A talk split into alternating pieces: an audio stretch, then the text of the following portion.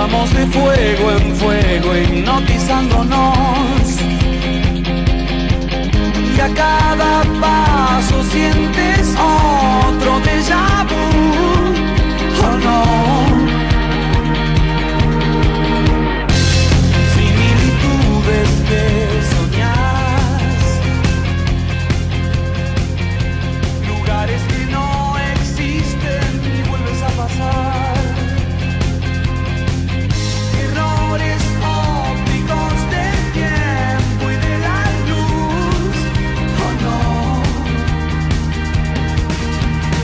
Buenas tardes, aquí estamos como todos los viernes de 18 a 20 y monedas. A veces nos pasamos de las 20 porque bueno, los programas están buenos, los invitados son excelentes. Hoy tenemos dos invitadas espectaculares. Ya vamos a saber de quién se trata. Bueno, ya lo hemos hecho en la promo. 90.5 es nuestra FM, Radio Marín, como todos los viernes de 18 a 20. Maico Viernes, mi nombre, le doy la bienvenida a todos ustedes. Y felices de estar acá. Bueno, hoy tuvimos un día más o menos tranquilo. Se aflojó la lluvia, aflojó el viento, aflojó el mal tiempo. Hasta el frío aflojó un poquito, ¿no? Eso estuvo muy bien. Así que bueno, estamos felices de estar nuevamente con ustedes. Siempre decimos que este puente comunicacional y afectivo que generamos entre ustedes y nosotros es lo que nos alimenta para que estemos todas las semanas acá. Y hoy tenemos dos invitados espectaculares, dos invitadas, perdón, espectaculares. Llega la música, llega el canto, llega la voz de ella, que ya estuvo este, en otro programa que hemos tenido, eh, charlando y, cantando con nosotros. Eh, y bueno, que es un encanto de mujer divina, siempre muy simpática, muy generosa. Cada vez que yo la llamo me dice, sí, May, contá conmigo. Es espectacular. Tuvimos un inconveniente la, la, la, la vez anterior, un error mío. Le pifié la fecha, divina. no importa, ya no, no hace falta contarlo, pero ella me dijo, olvídate, contá conmigo. Así que, señores, estoy con ella, con Paula Rivera. A ver si pronuncio bien el apellido. Engelhardt. ¿Está Perfecto. bien? Perfecto. Bastante bien. Impecable. Ya sos oficialmente alemán con esa pronunciación. a ver cómo sonaría bien, bien alemán, a ver, decilo. Paula Rivera Engelhardt. Y tengo Ah. un segundo nombre también, que, Uh. que siempre lo camuflo, ¿viste? Nunca lo. Es ver, como. ¿cómo es? el- es con X. Es como wow. Opa. Es otra cosa diferente. Bien latino. A ver cómo suena. Ximena. O sea, Uh. soy Paula Ximena Rivera Muy bien. Muy bien, muy bien. Una mezcolanza. Falta que anime dicen la. Los viejos se inspiraron tanto y después te- te- un sobrenombre. Bueno. Tal cual, sí. Y Exacto. siempre me termina diciendo Rivera o en la facultad me sorprendía porque se buscaban el apellido más difícil para decirme. En vez de decirme Rivera, Paula, no. Engelhardt. Oh. eh, y y a ¿Para veces qué? me ha pasado en algún final que, que me anotaron mal y, y yo no aparecía hasta que fui y les pedí por favor chequear la lista y claro, no habían puesto el Rivera Engelhardt. Mirá vos. Así que bueno, un tema con el apellido compuesto y grande. Qué grande. Bueno, a ver, vamos a, Hola. vamos a presentar, vamos a Buenas presentar tardes. de qué se trata. Primero, eh, eh, Paula es arquitecta, entre otras tantas cosas, pero, pero a ver, su, eh, su, su amor, su pasión este, tiene que ver con, con el canto, con, con la música. Ella canta, de- creo que de toda la vida, seguramente, de que naciste ahí te habrás mandado algún, algún cantito. Y también es compositora y bueno, y tiene una, una voz excelente. Ya hemos tenido la posibilidad de estar con ella en algún otro programa. Y, y bueno, y además, eh, en fin, acá tomamos nota, jazz, blues, soul, rock, pop, bossa nova, boleros, tango, o sea, no queda nada fuera. No queda nada. Bueno, primero quiero agradecerte por invitarme a tu programa nuevamente, favor, por, este espacio tan hermoso. Eh, mil gracias porque uno se siente tan cómodo y, y es una charla entre amigos, donde cierto. podemos compartir música y esos espacios donde poder compartir música, la verdad que se agradecen muchísimo. Es cierto. ¿no? ¿No es una diosa, Rolfi? ¿Cómo anda? Buenas tardes, ¿qué tal? ¿Cómo le va? Qué linda mujer. Sí, la verdad. No, linda persona. Muchas gracias. Y, y yo siempre digo que tiene una luz muy linda que transmite, ¿no? Muchas gracias, Así es, muchísimas así es. gracias. Oye, oye, Bienvenida. oye, eh, ¿es verdad que vas a cantar con ella en algún momento? no? Por supuesto, seguro. Ah, Depende, depende del tema. Pero Ah, ¿y de O sea, de todo, lo que, de todo lo que tiré, te repito, tiré jazz, blues, soul, rock, pop, bossa nova, boleros y tango. y ¿Cuál? de, de rock puede ser, algún, algún bossa nova, tal vez depende de quién. Ahora te tiro un pero- rap. Qué lástima no pego. rap si me Eh, cachaba, un, ¿no? un bizarrap por ahí puedo tirar. Está muy bien. Está muy bien. Bueno, qué, qué lindo, qué lindo tener música, música en vivo. Y hay eso para está- todos los gustos. Sí. La verdad que la música es- tiene eso que cuando es el lenguaje más universal que hay, ¿no? Te atraviesa por todos lados. Es cierto, a alguno le puede gustar es. más un género, un tipo de, de- un artista en específico, pero yo creo como en el género canción, ¿viste? Que, que cada uno tiene su mensaje y resuena con determinado. Es verdad. Yo te cuento, ella llega cuando quiere. ella como es la jefa. ella es así. Viste que los gerentes llegan cuando ella quieren, ¿entendés? Llegan cuando quieren, le voy a dar un beso. Hola, Luz. Es. Hola, Luz. ¿Cómo estás? Los que ¿Cómo mandan estás? llegan cuando quieren o no, no, Rolfi. Es Sí, así. tiene el horario, no Perdón, sé. perdón. Es así. Un ¿Cómo andas, Luz? ¿Todo bien? Me atrasé con el último paciente. Así que, pero vine corriendo. Está muy bien, está muy bien. Sin mate lo único, perdón. No, no, no, Esa, no trajo, no trajo Rolfi Rolfi. trajo. Estamos hablando con Paula, acá, que es una maravilla. Vamos a empezar a charlar de, de algo que, que a mí me, me apasiona y es, vos, entre otras tantos talentos que tenés, compo- eh, componés, ¿no? ¿Cómo se hace para componer? Bueno, a mí, que yo que la síntesis falté, no, no, o sea, la, la quise cursar y ni siquiera me tomaron en el curso. ¿Cómo se hace para contar una historia en tres minutos? ¿Eso no te parece maravilloso, Luz? La verdad que cómo con escribís una canción? final, ¿Viste? O sea. ¿Cómo, ¿Cómo se hace? ¿Cómo te inspirás? ¿Qué, ¿Es en algún momento insólito? De pronto te estás bañando y aparece ahí, te baja la inspiración, de pronto estás cocinando, de pronto estás puteando a alguien porque te encerró en el tránsito y decís, ah, mira, acá salió un tema. ¿Cómo es? Mira, esto es un desafío y yo creo que vos lo describiste así, tal cual en esa cotidianidad. ¿Todo eso puede pasar? Todo eso puede pasar. Yo creo que em, se trata de, primero la composición, para mí, en mi caso, es un, Mm. un tema muy de, de un refugio personal de, de poder expresar pensamientos, ideas, inquietudes que a veces uno tiene. Em, es como ya una necesidad, ¿no? Claro, De- como el que escribe y lleva su cuadernito, su diario, es, es lo mismo, porque es parte de expresar eh, un, un sentimiento, lo que te pasa, una catarsis hasta puede Tal ser. cual. Y, y la inspiración también te puede agarrar en cualquier, o sea, todo puede ser inspirador. Cada acción cotidiana, no sé, el mate que te estás tomando que te provoca una sensación de paz, alegría, tranquilidad, puede ser disparador. la ducha, como vos decís, es Claro. un gran... A mí me ayuda muchísimo salir a caminar Ah, y despejar la sí, mente. y es como que ordenás tus ideas, van cayendo. Pero yo creo que la inspiración es algo tan, tan impredecible también, ¿no? Y uno por- a veces la estás buscando y buscando y no sale nada. Y quizás en el momento, en el lugar más insólito, se te ocurrió una idea que, que querés anotar y no la querés perder. Claro. Y yo creo que eso es parte de trabajar, limpiar ese canal, ¿no? Porque somos como, yo siento que, que la información, a veces hasta pienso que no, no puede ser que yo escriba, o sea, eh, uno tiene sus inseguridades, que no puedo creer que yo escribí esto, aunque Claro. sea malísimo, ¿viste? Pero es como que vos decís, uy, me, me resonó. Te sorprende. Me, me sorprende y no puede ser que yo lo haya escrito. Y Ahora- para mí es como ese canal que uno tiene que limpiar de interferencias para que esa información llegue sí, de algún lugar. No sé de dónde. Del Ahora, y- cielo, y de te pasa, te pasa, Paula, que, que escribís historias que tienen que ver con vos y de pronto algo que vos decís, ni siquiera lo viví y surgió. También. Sí. Eso también es raro, ¿no, Luz? De, de escribir cosas que no, no Como de otra vida.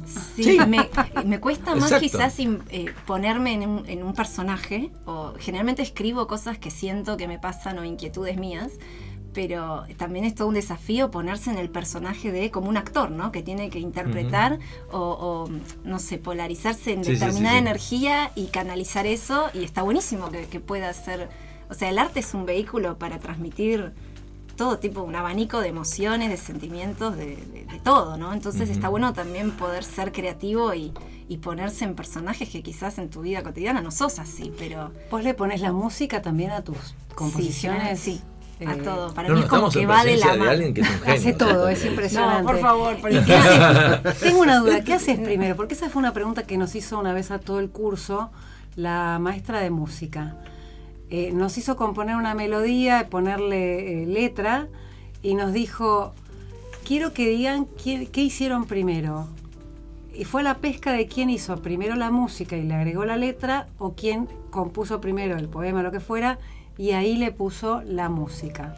Yo- y yo sí. contestaba lo distinto a todo el curso, pero no lo dije porque me dio Te daba vergüenza, porque era muy chica. Pero era esa la forma, la que yo creía, la que yo había lo había hecho.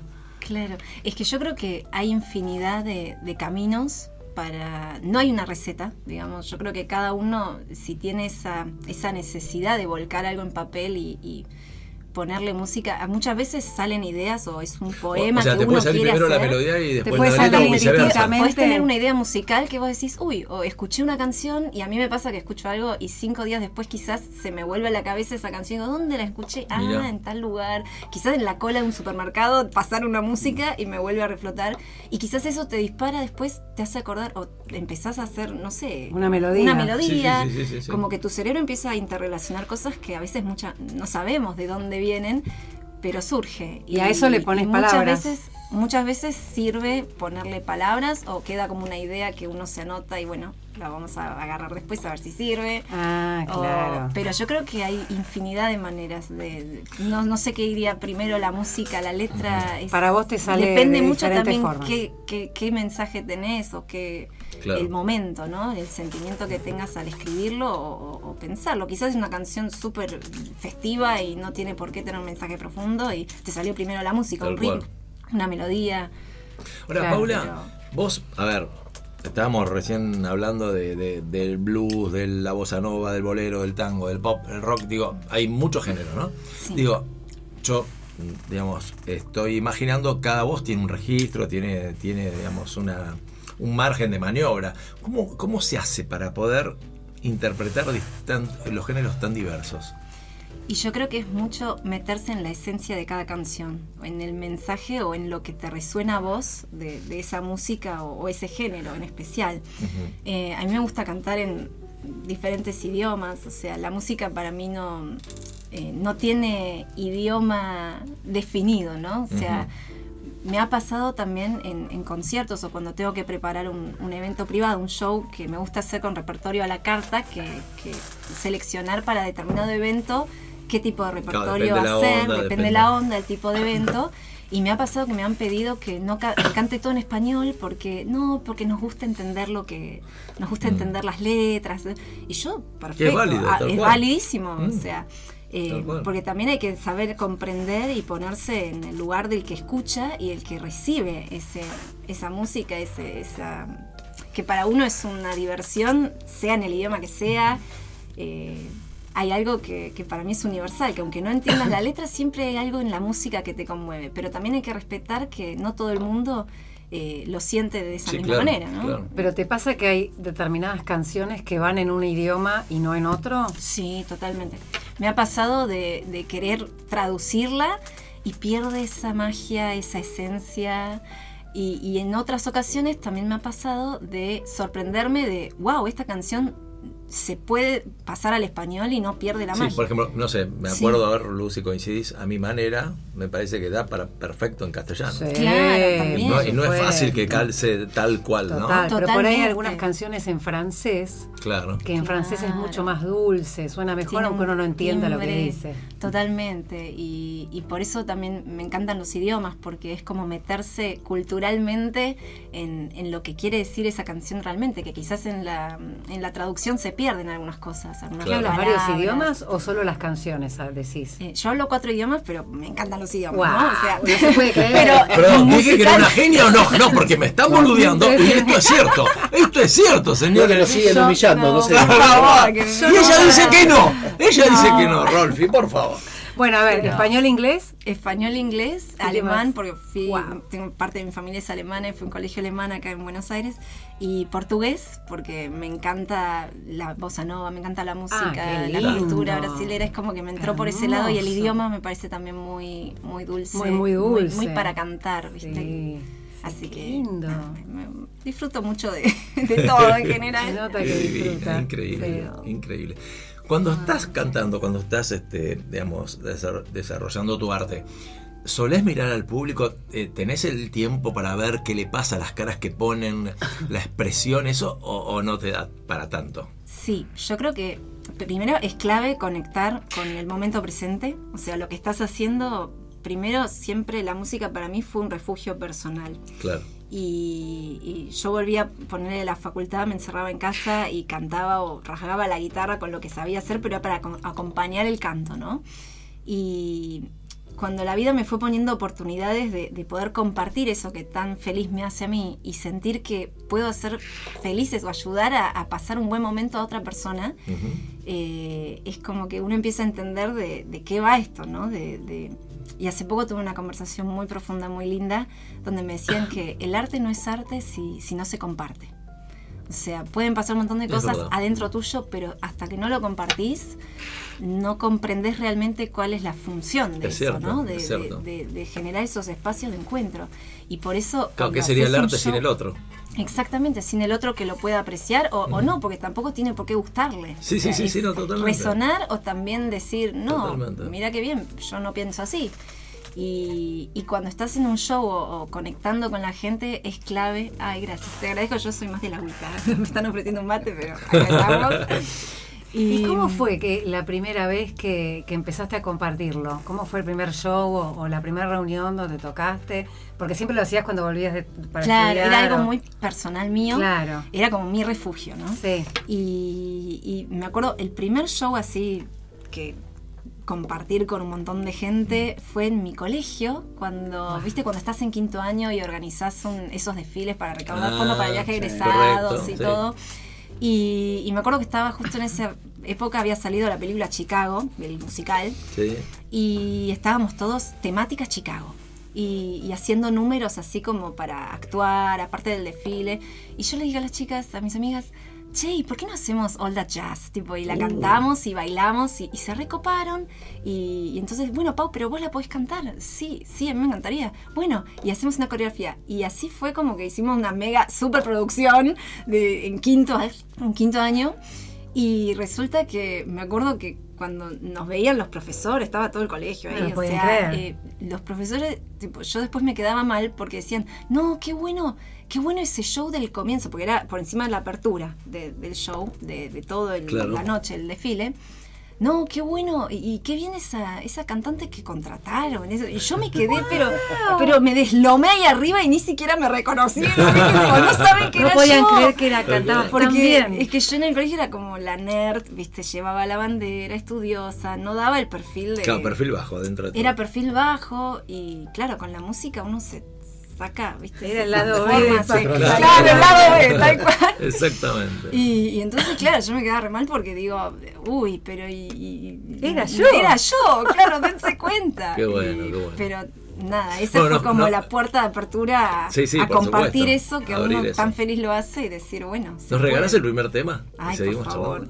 Bueno, ¿Qué tema se te ocurre? A ver, el que vos quieras. Mira, eh, el primer con- tema es como mi, mi caballito de batalla, mi, mi tema presentación, porque en Dale. muchos eventos, cuando, por ejemplo, no sé, recepciones, Mm. bodas, eh, es un tema que resuena mucho conmigo también, Ajá. es de la reina del soul, Eta James. Y, y habla de encontrar al fin esa, ese amor, esa pasión, eh, que puede ser interpretado de mil maneras. O sea, un- puede ser un amor romántico. Yo, en mi caso, es, es como mi lugar con la música, ¿no? Encontrarme a mí misma y sentir Ujú. que tengo un sueño por el que vivir. Y, Qué bueno. y eso me, siempre me emociona esta canción, así que, A si con parece, vamos a empezar Cuando Rolfi decida. con Atlas de Eta James.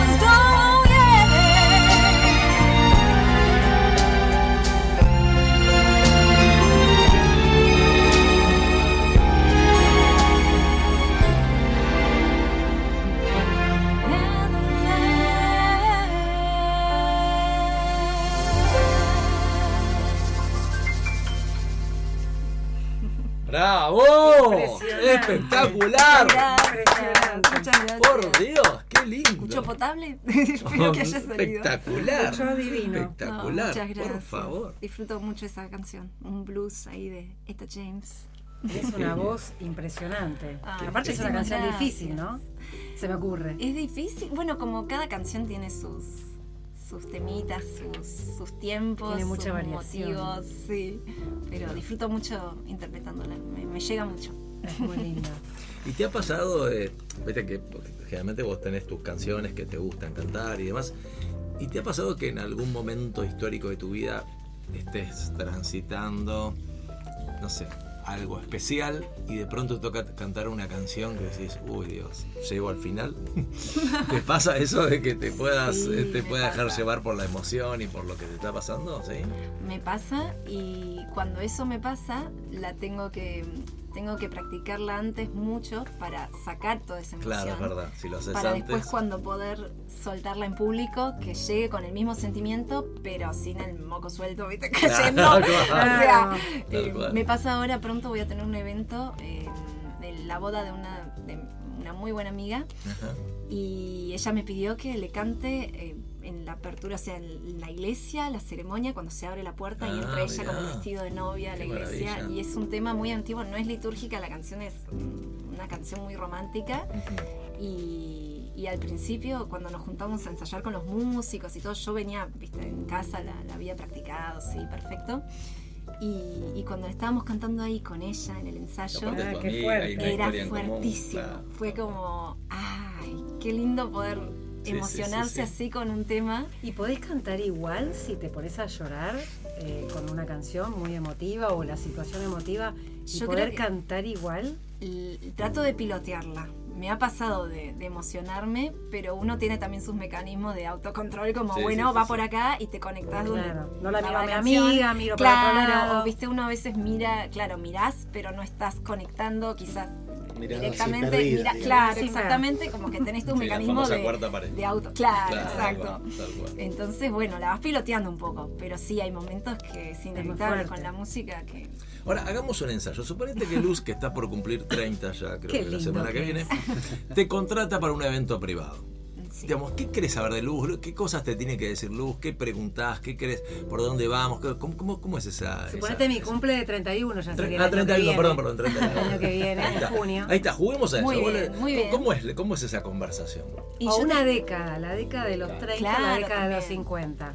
Bien, primero, bueno, em, ¿qué, qué, qué tipo de evento sería? O sea, ¿qué, qué tipo de evento querés vos para tu década, tu festejo, tu celebración? Un fiestón. Un fiestón. Joda. Joda, Sí, perfecto. disfrutar la vida, Exacto. bailar. ¿Cuántos invitados? ¿Qué tipo, ¿Qué tipo de invitados hay también? La Claro. edad, el rango etario es muy importante. todos. para- claro. Así Entonces ya yo. tengo Todos de perfecto 31, ¿no? repertorio. Todo de 31.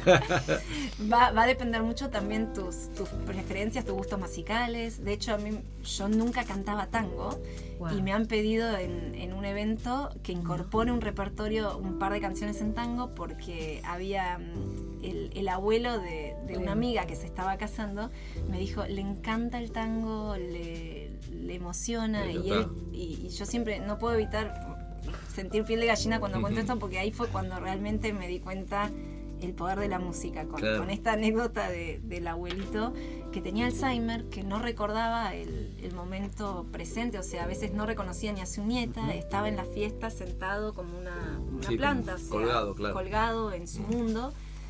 Y ella me dijo te- te- si podía incluir un repertorio, un poquito de tango. Y yo digo, sí, como no, amiga, nunca lo había cantado. Dije, ya me pongo a, a- a- O sea, esta es la oportunidad de, de- De prepararlo, prepararlo, claro. porque el tango para mí siempre fue un desafío. Nunca escuché tango en mi casa, no se escuchaba tango. Era como algo pendiente que yo tenía de a ver cómo quiero conectar con nuestra música, ¿viste? Nuestros nuestra, nuestra identidad también, ¿no? Argentina, rioplatense. Y, y fue, sí, claro, yo te, yo te, lo que quieras. Eh, bueno, y canté Naranjo en Flor porque era una Uf, canción que Me abuelito mata. era... Me mata. Y en el momento que empecé a cantar la canción, el señor que estaba sentado en su silla, que me daba, viste, las mesas de casamiento que son redondas, sí, me no. estaba dando la espalda, se gira como puede en su silla, me mira empieza a cantar Naranjo en Flor conmigo, pero No. de pe a pa. O sea, una persona que no se acordaba ni el nombre de la Se nieta, acordaba se acordaba la letra de Naranjo en Flor perfectamente y se le, se le espiantaba la lágrima. Y yo hasta el día de hoy me acuerdo de eso Ay, y ese fue el momento en el que sentí eh, esto, esto no es solo un hobby para mí. O No. sea, Claro. realmente acá hay una magia especial en la música y yo no es que la canté bien y fue un, uy, che, qué bien que canta esta chica. No, yo simplemente fui un canal para que ese momento de traerlo al presente a él, que pueda disfrutar con su familia, sucediera. Sí, te O sea, fue la la música, misma fue la canción, fue la, Totalmente. lo que esa canción representaba para él. Por favor, decime que nos vas a cantar Naranjo en Flor. Ay, bueno. Usted ya está mangueando. Ya estoy mangueando. Ya está Luz mangueando. Manguera. Si quieren la hacemos con mucho gusto. No sé si está la pista, pero bueno. Está, es la 3. Ah, la tenía. Pero antes, antes, antes de hacerte el regalito, antes de hacerte el regalito. Por ejemplo, una de las cosas que yo supongo que haría Luz, no sé si estoy proyectando lo que haría yo con A Luz. ver, ¿no? dale. Es, mirá, em, repasar temas que tienen que ver con tu historia. Suponete, no sé, te tiro un Marianela Walsh cuando eras chica, ¿entendés? Sí. Después algo en la adolescencia, después los veintipico, digo, también está bueno eso, ¿no? Ir como, Sí, como Totalmente. recorriendo. Total. Si es una boda, la canción del vals es como Claro. el tema de los novios. El tema. ¿Qué tema eligen ustedes? Y, y a mí me encanta también eso de, de agasajar y de que la música es un, es un lugar de encuentro y de disfrute para generar momentos. Porque la gente no se lleva la. Che, qué lindo cantaron, qué buena la banda. Se lleva la experiencia, Sí, que vos le hiciste volvés a vivir ese momento. Exactamente, las emociones. Estamos todo el tiempo como barajando eso. Entiendo. Igual esto de Claro. Naranjo en Flor se lo facturás a, porque está fuera de lo que nosotros pagamos. por por favor. Pero lo hago por ella porque así revive ese momento tan bueno, hermoso bueno, bueno. de que le generó lo de la Bueno, cuando lo tengas listo, sí. avisanos, Rolfi. Fuera de joda es mi tema preferido. Y no lo dije antes, y justo dice Naranjo en Flor. Rolfi te gusta, supongo, que ¿no? Naranjo esa en Flor, no, es- eso, no hay manera que no te guste. Es el que más me gusta.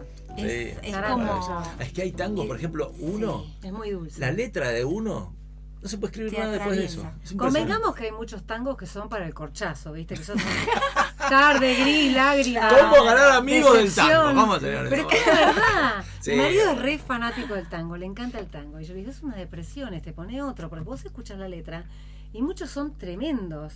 Eh, hay uno que, no me acuerdo cómo se llama, que es eh, que se miró al espejo y después él también se vio todos los años que habían pasado Ah. y que la vio era un espectro, la mujer, no sé si. Ya Pues, lo voy a sacar cuál tanto. es. Ya lo sé- voy a sacar cuál es, es muy conocido. Pero Naranjo en Flor es, es distinto. Es un poema, es un poema Es un hecho poema. totalmente con música. Es- Una vez escuché que la diferencia entre, entre el tango y el bolero es que el tango, la mujer te dejó y te quedaste destruido. Claro, Y el bolero, la mujer te dejó, te quedaste destruido y te sigue hinchando las pelotas. ¡Ay! Seguí, la seguí padeciendo. Bueno, Es muy bueno. es muy bueno. Y tenemos unos boleritos también para hacer. bueno, dale, sí, sí, después. vamos. Dale, vamos, vamos. Vamos con Naranjo Y Flor, lo tenés ahí, Rolfi. Vamos con Naranjo Gracias.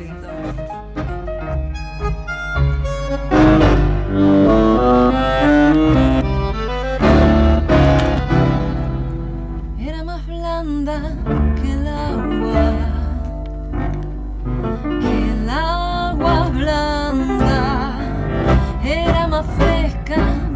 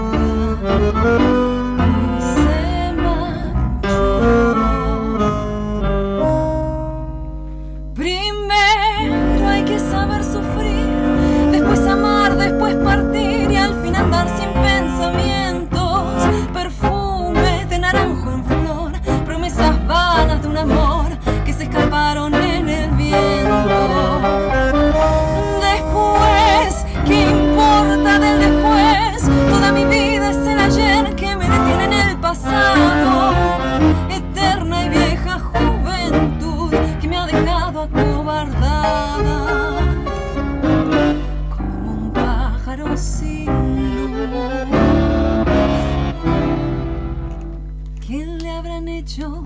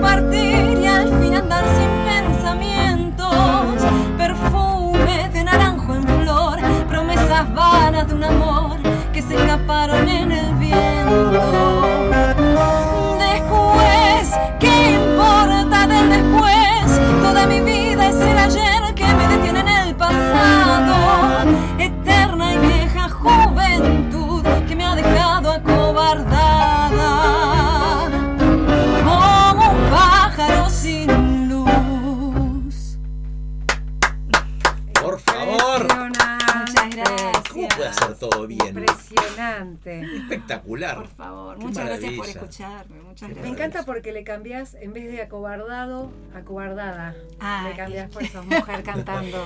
Uno siempre la escucha por un así, varón. ¿viste? A veces eso es medio polémico, ¿viste? La gente Es dice, no, pero es así. Y bueno, pero acá estamos haciendo una versión libre. Sí, estamos en confianza. Uno siempre la escucha la mayor parte de los tangos por varones. Claro. La mayoría. Y Sí, dicen me ha dejado acobardado y uno está acostumbrado. Claro. Y yo sí, le iba sí. cantando con voz por dentro y dije acobardado Está perfecto. Uno lo tiene que cantar como por le nace. costumbre, pero sí queda, queda hermoso.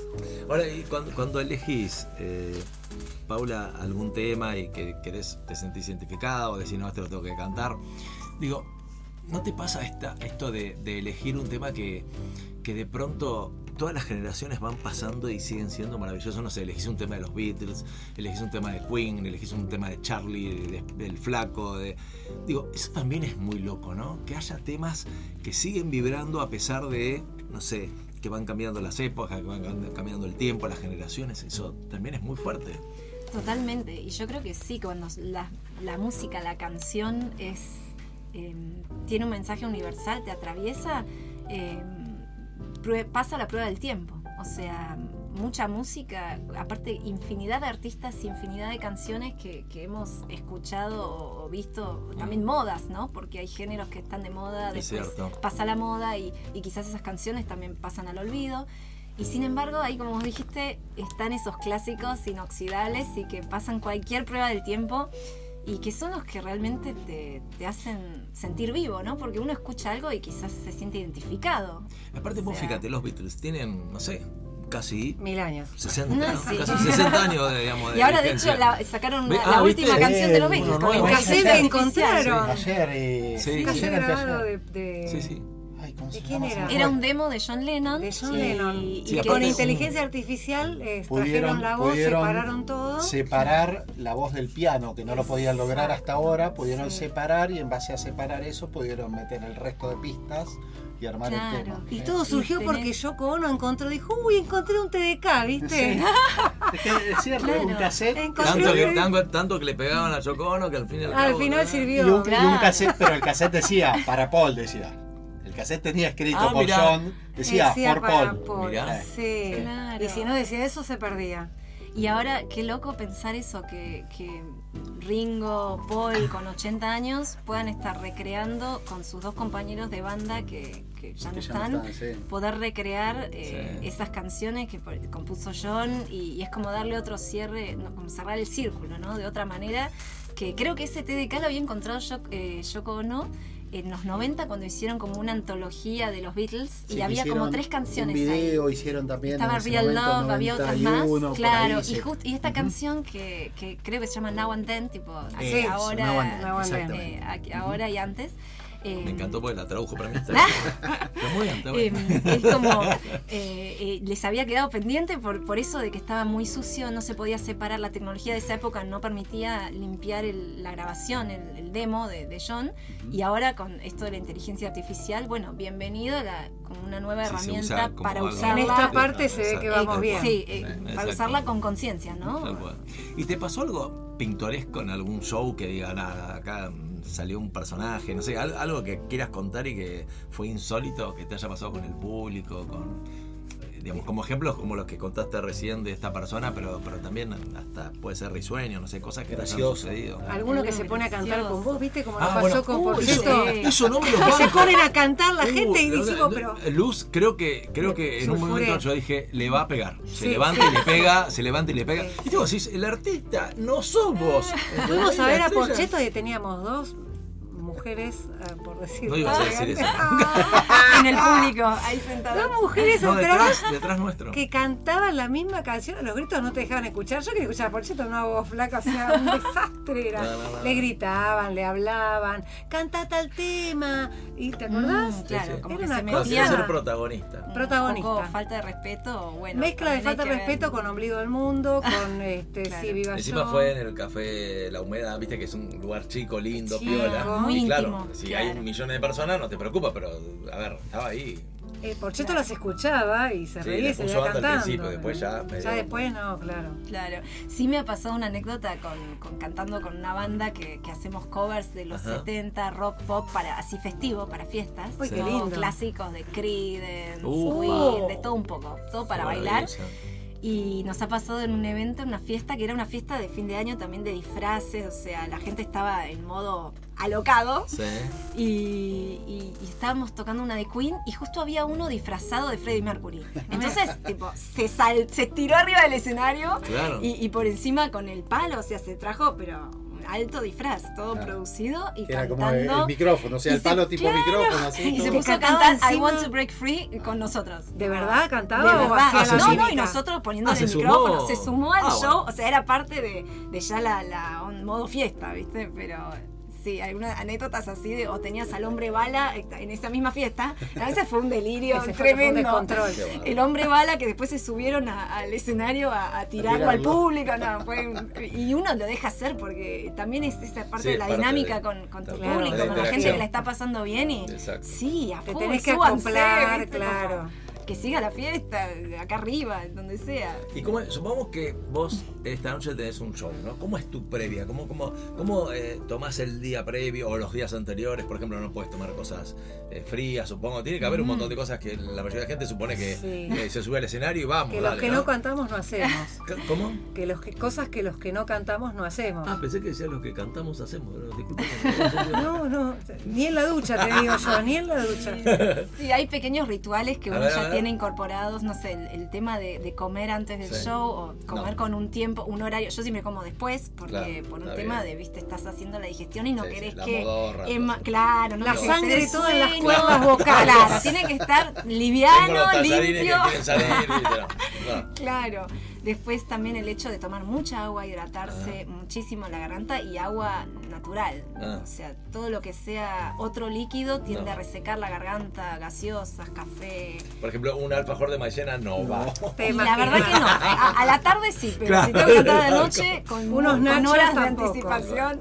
Igual uno no. siempre tiene un permitidito así, que depende también la seriedad del evento. Claro. Podés darte. Si estás Y- cantando en un bar, ponele y te sirven un. Y bueno, quizás algo probás, pero realmente yo soy muy también de cuidar eso, ¿no? De, Y sos de, por ejemplo, subirte al show. escenario, no sé si un escenario o el lugar donde vas a cantar y digo, recorrerlo antes, fijarte, sentarte, mirar, digamos, Sí. tener eh, la distancia con el público, eso sí. Sí, eso es parte como Prueba la de previa de sonido, prueba de claro. sonido, estar en confianza también con, con el entorno, con saber dónde moverte, cómo va a ser el, el- el- el ambiente, ¿no? Porque estás como...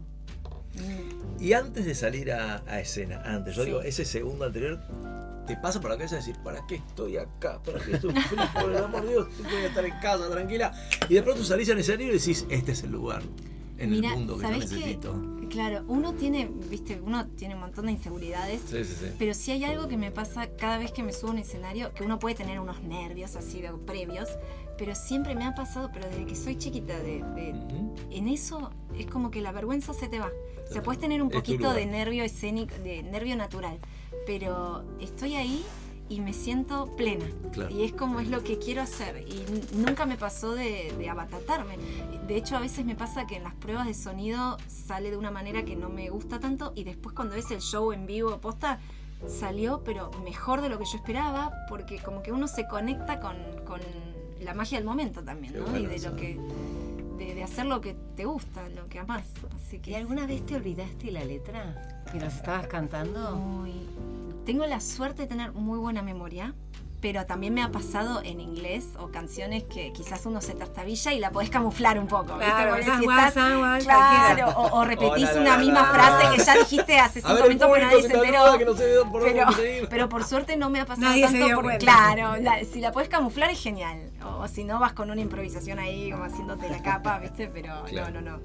Por suerte tengo, tengo la, la facilidad de la memoria para las letras, que eso viene muy bien para. Y, y siguiendo por ese lado, ¿y Sí. Quedarte sin voz?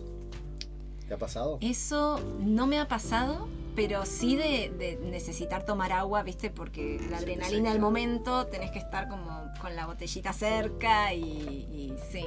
Pero todo eso de, de- de- el cuidado de la voz es muy importante cuando lo haces profesionalmente porque, porque sí, a veces tenés, como le decía Michael, y quizás no tenés eventos por un tiempo y de Claro. golpe en un fin de semana tenés tres shows y tenés que estar regulando. Claro. Entonces, eh, por eso es muy importante la técnica vocal y poder eh, proteger tu instrumento, ¿no? ¿Estudiaste alguna vez con alguien o solo eh, la guitarreada después de la facultad? No, estudié, estudié canto lírico también, Ah. tuve una preparadora vocal lírica, Adriana Alba, de- del Colón, eh, mezzo soprano del Colón. Eh, integré muchos años un coro en el cual uno, viste, aprende a, es como tu primera experiencia de cantar en grupo, ¿no? Eh, y eso también fue muy bonito, el coro del Colegio de Arquitectos, eh, de acá del Distrito 4, toda la zona norte. Y, y después uno también fue, tomé clases particulares de canto popular también y, y bueno, aprendiendo cosas también uno de, de- de lo que le sirve, lo que le gusta, su- Claro. su, tipo de voz y, y por dónde ir, ¿no?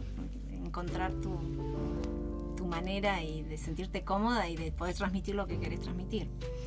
Y y- ah, uno perdón, tiene que no, no, seguir dale. aprendiendo todo el tiempo. Dale porque- vos, Claro. Que el otro día volví en el auto y escuchaba que hablaban de eh, esta cantante, creo que se llama María Becerra, que va a llenar un river, ¿puede ser? Ah, sí, puede ser. Puede sí. ser. Bueno, contaba esto de sus rituales previos y qué es lo que hace antes de salir al escenario, que quería estar sola antes de ir. Y contó que se nebulizaba antes de cantar, como para humidificar las cuerdas vocales. ¿Qué opinas de eso? ¿Qué, qué te- te- te- ¿Es verdad que te fluidifica? Decía que era para sacar los mocos, para abrir un poco más la, la nariz. Y si a ella le sirve, buenísimo, porque Nunca lo todo lo hiciste que vos. nunca lo hice, sí hago ejercicios de vocalización previo a cualquier canto, evento, show. Eh, pero sí está buenísimo todo lo que te abra la máscara, ¿no? De, de- porque uno canta con el cuerpo, también no es solo, no es la garganta, Claro. sino Claro. que uno canta con el abdomen, con el diafragma, o sea, Mm. todo tu cuerpo está en función de eh, emitir un sonido y que sea lo más puro y natural posible. Entonces, Claro, pues sale desde acá, ¿no? Desde la Claro, es como que te sale de, sí, de, de adentro, de, puede ser de pecho, voz de pecho, voz de cabeza, o sea, después hay diferentes sectores en donde resuena tu voz en tu cuerpo. Y eso creo que lo que contás tiene mucho que ver con abrir esa máscara, ese canal para que no haya interferencias, ¿no? Y poder sacarlo. Así que sí, qué bueno. Qué bueno. Buena técnica que les Probalo. Lo voy a probar a ver qué pasa. Hay que ver qué gotitas le pone también al nebulizador. No, Claro. dijo que solo solución fisiológica Ah, bueno. sería. Era como hacer. ser. Y explicó para el otro que le estaba reportando que no entendía que era un nebulizador porque era en otro país. Le explicó que era como la olla cuando hacías con las abuelas Ah, con la claro. toalla en la cabeza El vapor. y te Mm, respirabas claro. el vapor.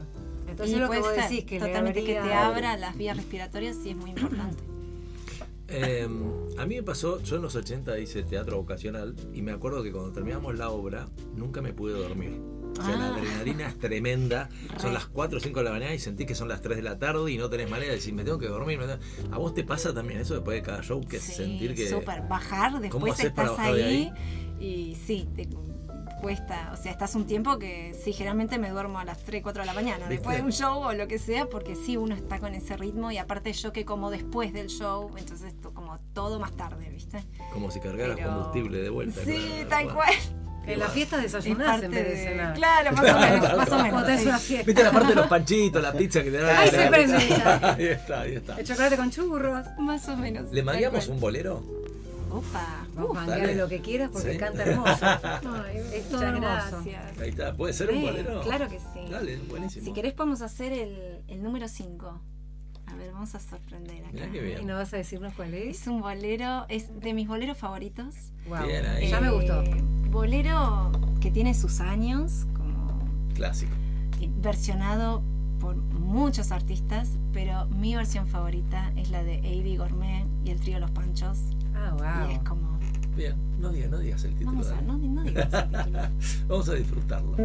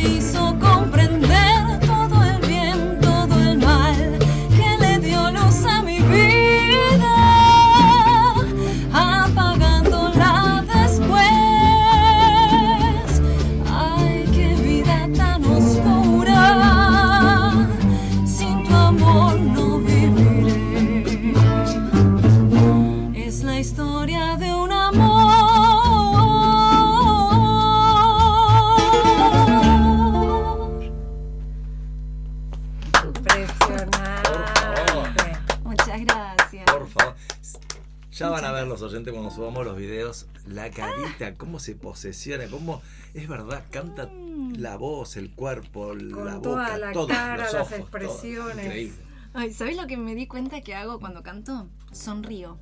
Me, me lo han verdad, dicho, ¿viste? verdad, Y- sí, pero es porque a uno le genera felicidad, ¿no? No es como... eh, y, también me gusta cerrar los ojos, como conectar con, Es cierto. con, con eso, ¿no? ¿Y te ha, to- te ha tocado tocar con bandas y bueno, elegir músicos y demás? ¿Tenés algún criterio para eso? ¿Es un tema químico, intuitivo? ¿Qué, qué, qué buscas? ¿O ¿Cómo, ¿Cómo elegís? Y yo creo que también se da mucho socialmente cuando uno, Ah. en una jam, por ejemplo, una, una zapada, que uno conoce músicos. Y pegas onda, y pegas onda en el escenario. Y así fue que, que fui conociendo realmente a mis amigos músicos con los que he compartido proyectos. Por ejemplo, Machi Matko, que fue bajista de Papos Blues. Mm. Hemos tenido un proyecto de dúo electroacústico, haciendo rock, funk, blues, un poco de soul. Luego en otra jam también conocí a Rodrigo Guirao Díaz, que tiene su banda de blues y rock, que también he tocado con Aramburu, con Mirá. Rodrigo Aramburu, y, y hemos hecho muchos shows así de rock y, y blues. Y después ¿Y canta también en lindo, otro evento. Rodrigo? Sí, canta muy bien. Toca muy bien, es un gran guitarrista. Mira. Sí, gran guitarrista. Mira, no lo tenía. Y bueno, así la música, o sea, no dejo de sorprenderme Claro, de, claro. de las oportunidades que la vida te va presentando Sí, de sí, sí, conocer eh, músicos y gente con la que quizás nunca pensaste eh, conectar o conocer y, y se da. Y es parte de fluir y de, de conocerte vos mismo también en la música, ¿no? Porque, eh, nada, yo disfruto mucho de, de diversos géneros. O Entonces, sea que una vez me tocó, tuve la suerte de entrevistar a Baglietto en un programa que teníamos en Symphony. Y me acuerdo que le pregunté cómo, cómo hacían los músicos cuando vos estás tocando la viola, llega Luz que canta, llega Rolfi que, no sé, toca la pandereta, no sé, cualquier cosa. Imaginemos una cosa ahí. Y todo el mundo empieza a cantar, empieza a- Le digo, ¿cómo hacen? Porque ni siquiera se cono- Me dice, ¿a vos te gusta el fútbol? Me dice, le digo, sí. Bueno, es lo mismo que cuando entras a la cancha con un tipo que no conoces, una Jugás. pelota. y hay cierta sintonía que te das cuenta si el otro entiende lo mismo que entendés vos. Tal cual. Si no, pero me dice, no es un tema de que sea bueno o malo, sino si respira lo mismo que respirás vos, te das cuenta enseguida.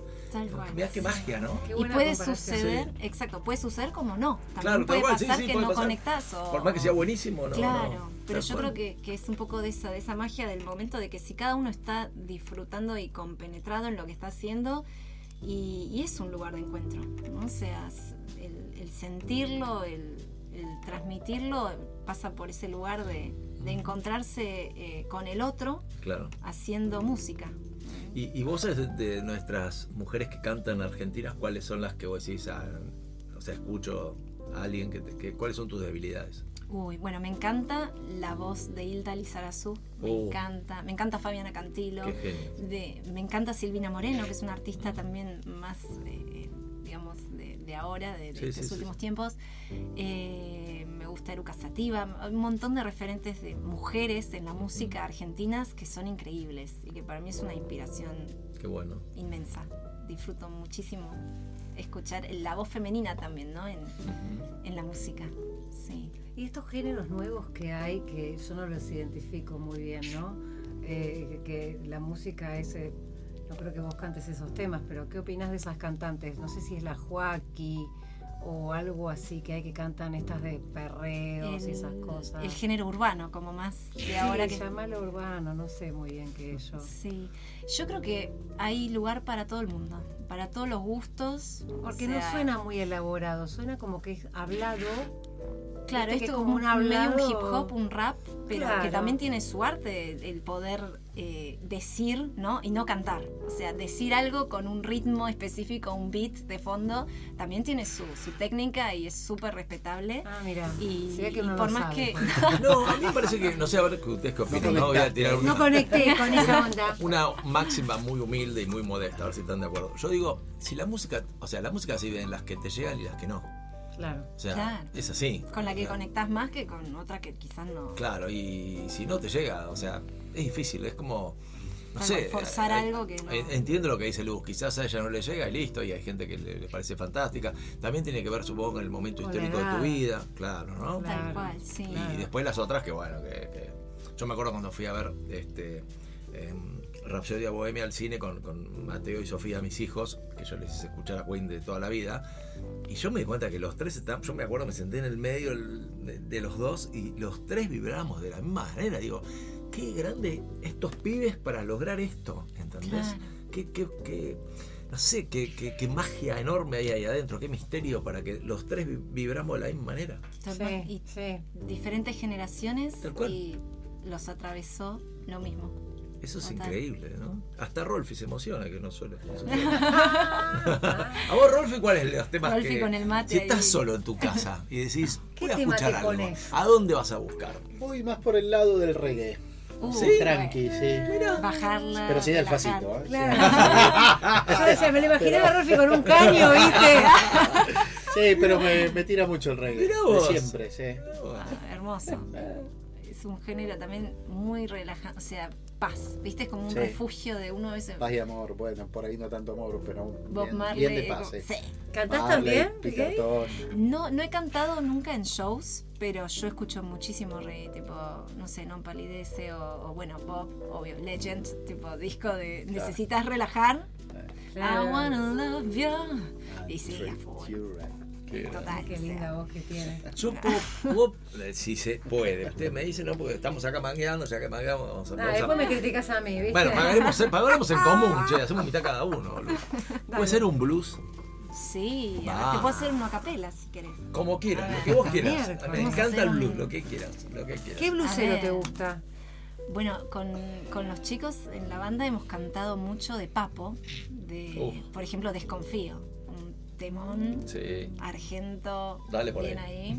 ahí. Si querés, dale por ahí. No necesitas pista, nada, lo que hay que Nada, hacer a vamos, capela. Vamos, vamos, y vamos. Por Dios, no, no, A banca, banca, banca, pues esto, esto lo, quiero, lo quiero grabar por el amor de Dios. Esto es maravilloso, maravilloso. Ya estamos ahí.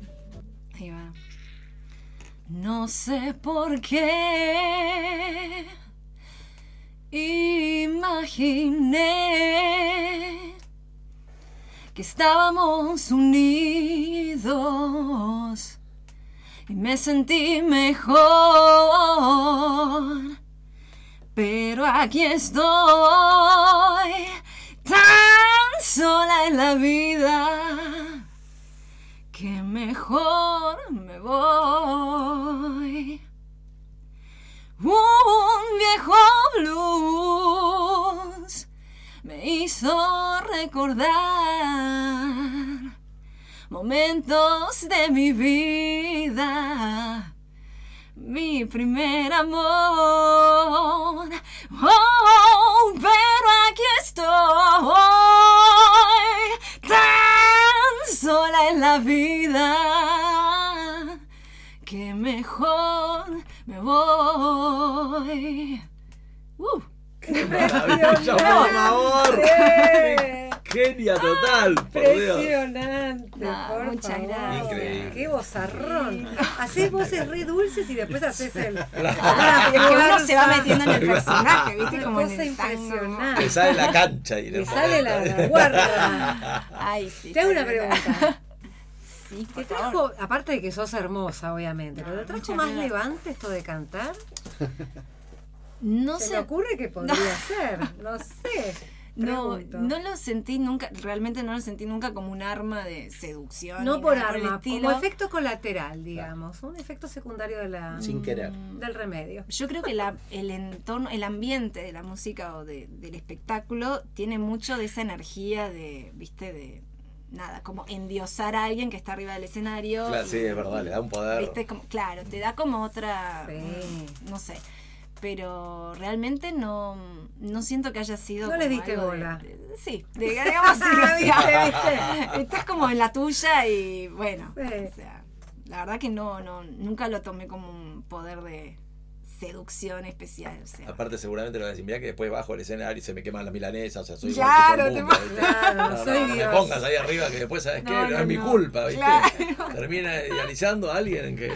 es No, pero viste que el cantante de la banda siempre es el que, al menos las mujeres, Sí. cuando vemos a, qué sé yo, todas las que íbamos a ver alguna banda, el cantante es por el que, la que todos morimos, ¿viste? Ese, el frontman, ¿viste? Claro, el que se lleva Claro. adelante como el, Es el más perfil más, canchero, claro, claro. más como carismático que va al frente. Se me ocurrió que en tu caso podía ser también. No, Siempre fachero en el caso del... Así que bueno. claro. Contanos un poquito de las redes, cómo, cómo la gente te puede seguir en Instagram, cómo, Bueno, cómo haces para, seguir. cómo subís todo eso, ese material, qué criterio Sí, tenés. cuando mis redes son Paula Rivera Engelhardt, o sea, paula.rivera.engelhardt. Yo sé que el Engelhardt es muy largo y un poco difícil, pero si ponen Paula Rivera, Ahí E, viene solo. ya viene solo. viene ya por está. añadidura. Voy a hacer la prueba.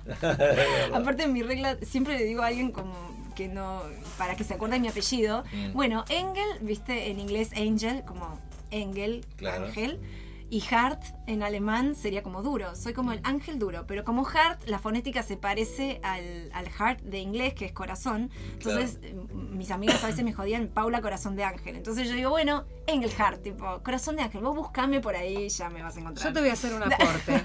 Uno escribe Paula Rivera, todo junto, Y ya la aparece segunda la opción es la Engelhardt, la tuya. Genia. Bien. Así que no hace Gracias. falta acordarse de Hasta que la tengamos persona. mi nombre artístico solito. Y, y vos te ocupás de las redes, alguien que se ocupa, ¿cómo es eso? Ay, es que sí, cuan- so- me autogestiono yo en, en función de lo- los shows que hago o lo, Mm. lo que yo quiero producir, el contenido que quiero generar.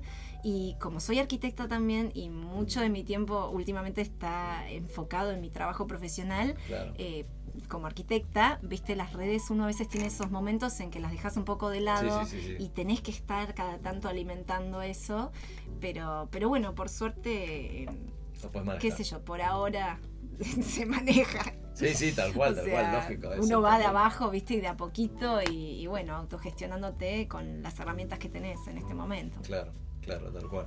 Lo mismo el canal de YouTube. ¿Tenés? Eh, sí, el mismo nombre en, en YouTube también tengo Ah, mis qué videos, Bueno, wow. algunos covers. Qué bueno Qué eso. lindo. Qué bueno y ahí la gente puede entrar a ver si le gusta lo que haces, por si quieren Claro. para algún evento. sí, ¿Cómo se comunican con vos? Sí, ¿Por generalmente siempre por mensaje privado o intercambiamos después, viste, por, por mensaje privado le pasas tu número y arreglás y, Y la verdad que las redes son un, un gran, generan un gran movimiento que a veces uno no se espera, porque Sí, me claro. han contactado para, por ejemplo, pusieron un hashtag, viste, a veces uno dice, uy, qué fiaca poner tantos hashtags en las publicaciones, pero realmente te ayuda, me han contactado por un hashtag que puse de jazz y como cantante de jazz y fue como, ay, bueno, qué lindo que les haya gustado lo que hice y, por el hashtag me encontraron, ¿viste? Claro. Y más cuando no tenés millones de seguidores y no sos influencer y entonces está bueno como ir barajando esas herramientas y que cada vez son más y cada uno te- cada vez tenés que estar más actualizado con las nuevas Claro. herramientas que salen todo el tiempo y pero que sirven mucho para autogestionarse está bueno Qué bueno. ¿Y cantás todos los días? no concibo un día que no haya música en mi vida Mira. pero sí hay días en los que estoy más enfocada con laburo y que estás más a las corridas Hay que entregar una obra y exacto y, barajar No un montón de cosas diferentes. Hay que darle pero, explicaciones al pero tipo. sí ¿no? es como, claro, uno encuentra esos pequeños momentos de cantar, por ejemplo, cuando haces tus cosas cotidianas, ¿no? Te- Claro. te, te cebas un mate bajo la ducha. Yo soy la, la que canta bajo la ducha, pero ahí, me tenés Claro, firme. claro, está muy bien. Entonces, como, sí, uno va encontrando esos momentos de. También como, como lo que significaba la música para mí, que siempre fue un refugio, ¿no? Claro, Personal claro. de. Sí, lógico. Para vos. ¿Hay algún género que no cantarías? Por ejemplo, no sé, te tiro heavy metal, cantame una de ACDC, ¿lo cantás o no Está- lo la estás cantás? jugando en el extremo. No, muy si bien. la tengo que. O sea, yo. can- si me. Todo lo que tenga melodía, para mí, de alguna manera u otra, e- es, música. O sea, te puede llegar, te puede llegar más, te puede llegar menos. O sea, algo no, no le metal vas a diría no a nada. que te o sea, identifiques. Eso decís. Algo vas a sí, encontrar de ahí. Sí, un montón, Mm. un montón. Que quizás no, no es mi género to go, ¿viste? Para ir a Claro. cantar eso, pero, pero no Pero sí lo rechazaría intentarías para como te nada. pasó lo con el tango. Totalmente como el tango. Y con el tango me pasó muy puntualmente, es graciosa la anécdota, porque eh, con ese evento específico con el abuelito de mi amiga tuve la oportunidad de ponerlo en práctica, aprenderme un tango y cantarlo. Pero yo con el tango me había pasado que eh, una vez hice un viaje familiar en un crucero que teníamos cinco días de navegación desde acá cruzando el Atlántico, desde Buenos Aires hasta Europa. Y en esos cinco días de navegación tenías, eh, armaron un, eh, un show de talentos como el MSC Factor, ¿viste? Como para entretener al público. Como, los pa- para, Como los, para Big los Boys, pasajeros. Para los pasajeros. Una Y era especie de como- American Got Talent, pero auspiciado por el. MSC. Todo- digamos, todos los pasajeros adentro, claro. Adentro todos tenías que pasar diferentes par- etapas, audiciones, qué sé yo, y cada uno haciendo su talento Ah, diferente. todos. Todo el que tuviese El que- algo que quiera sí, mostrar, que tipo. Qué lindo. Y yo fui con mi voz, o sea, Obvio. cantar. Y, y pasamos diferentes etapas en esos cinco días y llegué a la final. No en- te en el- puedo en el creer. show, ¿no? Qué lindo. Y resulta que en la final conmigo eh, competía un señor mayor que era argentino y el crucero, imagínate, saliendo de Buenos Aires, era la mitad todos argentinos que iban para allá. Sí. Eh, y, y el señor cantaba tango. Y yo en ese momento, viste, yo cantaba Adele, o sea, me encantaba cantar en inglés, como que me, me gustaba mucho en esa época Adele y, y me sigue gustando, obvio, también, ¿no? Pero. eh, y, y claro, en la final me ganó el señor que cantó tango, Ay, porque el público argentinos. se sintió, viste, era como. Claro, muy la- aparte era crucerista de vieja, de, de old school, viste, como de, de Claro. todos los años. Y el tipo, claro, se ganó el público. Y yo ahí aprendí una lección muy importante. Ahí fue cuando el tango me. Dijiste, como "Esta me es pegó en la Te cara. me te cacheteó y digo, claro. no puedo ser argentina y no saber cantar tango. Claro. O sea, Claro. fue como. eh, Tiene que. Es algo tan natural de mi identidad que, que aunque sea descubrirla, esa identidad en el tango, ¿no? Como experimentarla. Claro. Y, y después, justo después de eso, tuve la oportunidad de, de incorporar los tangos al repertorio y fue como cerrar también ese círculo de Claro. decir, che, qué hermoso que es el tango y, y abrir esa, esa mente que uno a veces tiene con, con prejuicios o, o como es música que uno desconoce.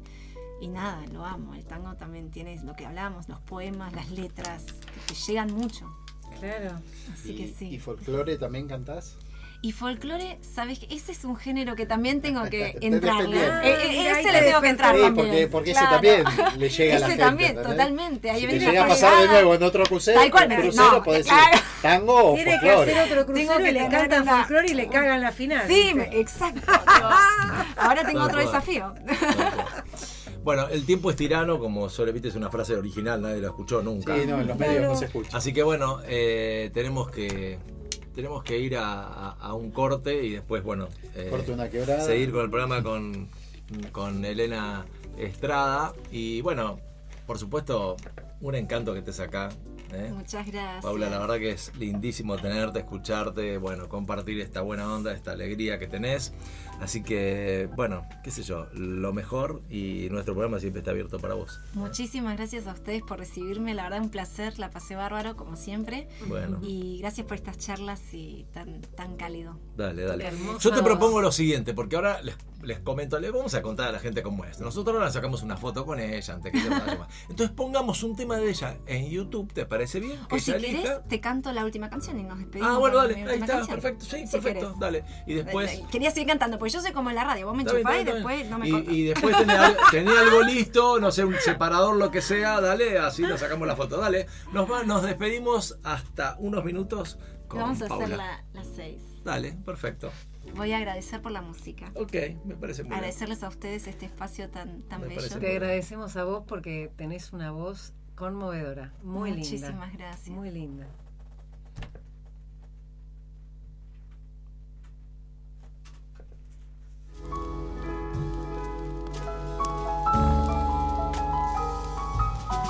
La número 6 si puede ser sin el- Me está pasando una música acá en, el, en la auricular. ahí va, ahí vamos. Los temas del aire. Uh, Suele pasar. Y esta es muy musical, esta, muy de comedia musical. Espero la disfruten.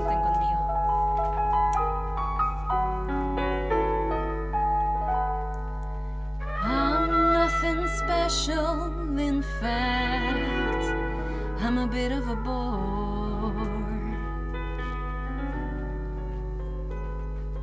If I tell a joke, you probably heard it before.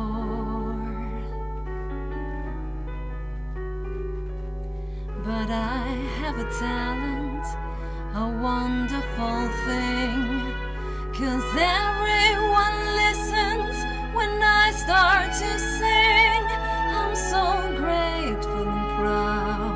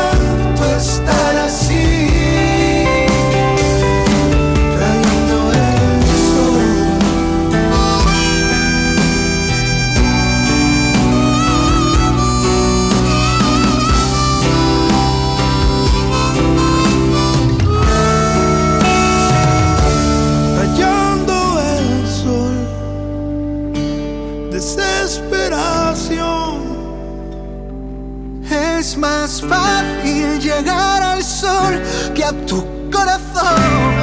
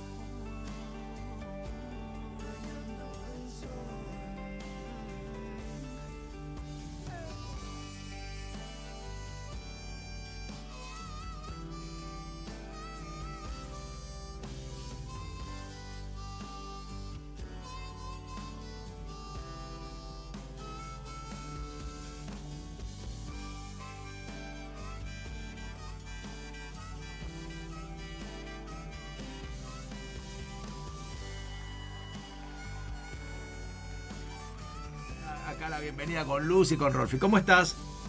Hola, muy bien, buenas tardes a todos, gracias por llamarme. Bueno, gracias a vos. Y la verdad es una maravilla el libro que, que has escrito. Así que, bueno, te imaginas que tengo más o menos unas 400 preguntas para hacerte, pero supongo que vamos a tener tiempo. Este, vos el lunes volvés a laburar, así que hasta el lunes tenemos tiempo. Este, Dale, buenísimo. no, bueno, una de las. vos, en este libro maravilloso hablas del tema del dinero, por supuesto, está apuntado a, a las mujeres y, y- y, digamos, la, la relación que tienen con, con, con el dinero. Pero a mí, la primera pregunta que se me dispara y que. Yo tengo la sensación de que nosotros, los latinos, tenemos todo un tema. Esto me parece que va para hombres y para mujeres, ¿no? Que nos da culpa, o sea, hay algún bambo que tenemos con el dinero, ¿no? Eh, digamos, los que tienen dinero le da, le da culpa y, y no lo muestran y a veces hasta, bueno, quizás eh, mu- eh, muestran menos de lo que tienen y los que no tienen le da vergüenza contar que no tienen. Es como que no lo podemos resolver. ¿Algo de eso hay?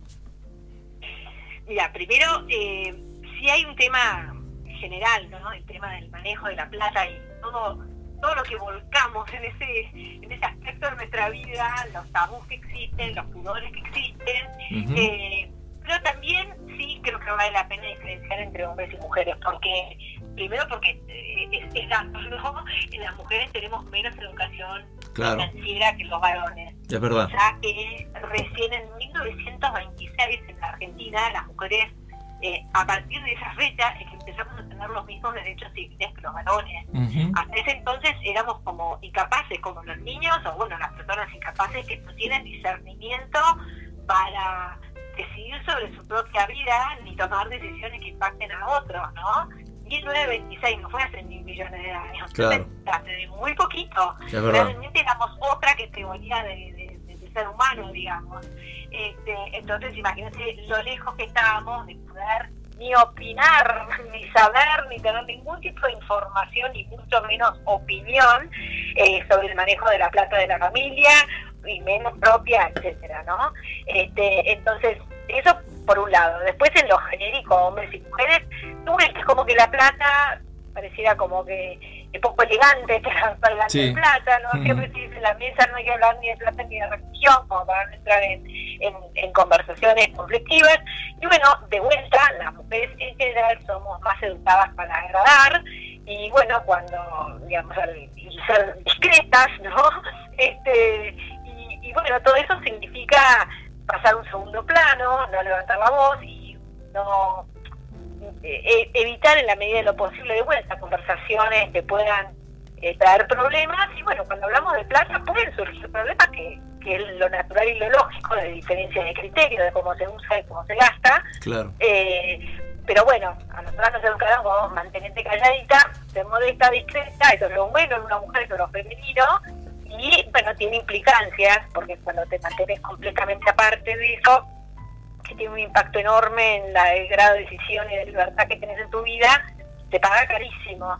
Sí, sí. Eh, Y sobre todo si hay ¿no? algún hecho fortuito en el camino, como la nudez o lo que fuese, que te deja totalmente expuesta a tu ignorancia y bueno, no te permite tomar un rol de adulta y seguir siendo niña el resto de tu vida. Ahora, hay algo que, entre las cosas que escribís en este libro, que es maravilloso, dueña de, de tu dinero, decís como que las mujeres a veces toman conciencia de lo que le corresponde o, lo, o de lo que le es propio cuando llega la ruptura, ¿no? Como que antes no. Hay algo de eso también.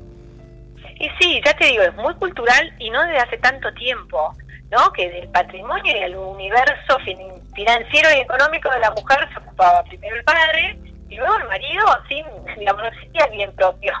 Era este, lo que heredaba la mujer, pasaba a ser de- del marido instantáneamente eh, y lo controlaba y, y, y tomaba decisiones sobre eso. Entonces, eh, quizás muchos oyentes dicen, no, pero es la recontra del pasado, ahora las generaciones nuevas este, tienen eh, otro punto de vista, otro manejo, y estoy en esto todos los días, les diría, Claro. tengo una comunidad bastante grande de mujeres este, en redes sociales, son más de 250 mil, y les puedo garantizar que si bien, por supuesto que estamos mejor, y ya tenemos los mismos derechos, etcétera, eh, cuando hace doble clic en el interior de la familia todavía sigue habiendo un montón de diferencias eh, y que cambiarlo no es fácil porque así como las mujeres tenemos nuestros estereotipos y fuimos educadas de una manera, los varones también y eso también ha implicado limitaciones ¿no? para, Claro. para ellos, que se supone que tienen que ser proveedores y protectores y cuando hay crisis económica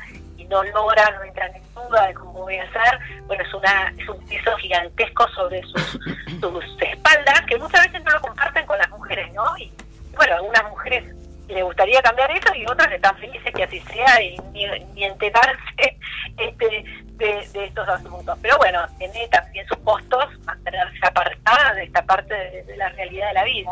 Ahora, y, y- y también, Elena, hay algo que vos haces hincapié y que me parece que es buenísimo, esto de lo que hemos mamado de chicos, ¿no? Cómo, cómo la historia familiar, el, el manejo del dinero, tanto de, no, no sé, de nuestros viejos, cómo, cómo era, cómo...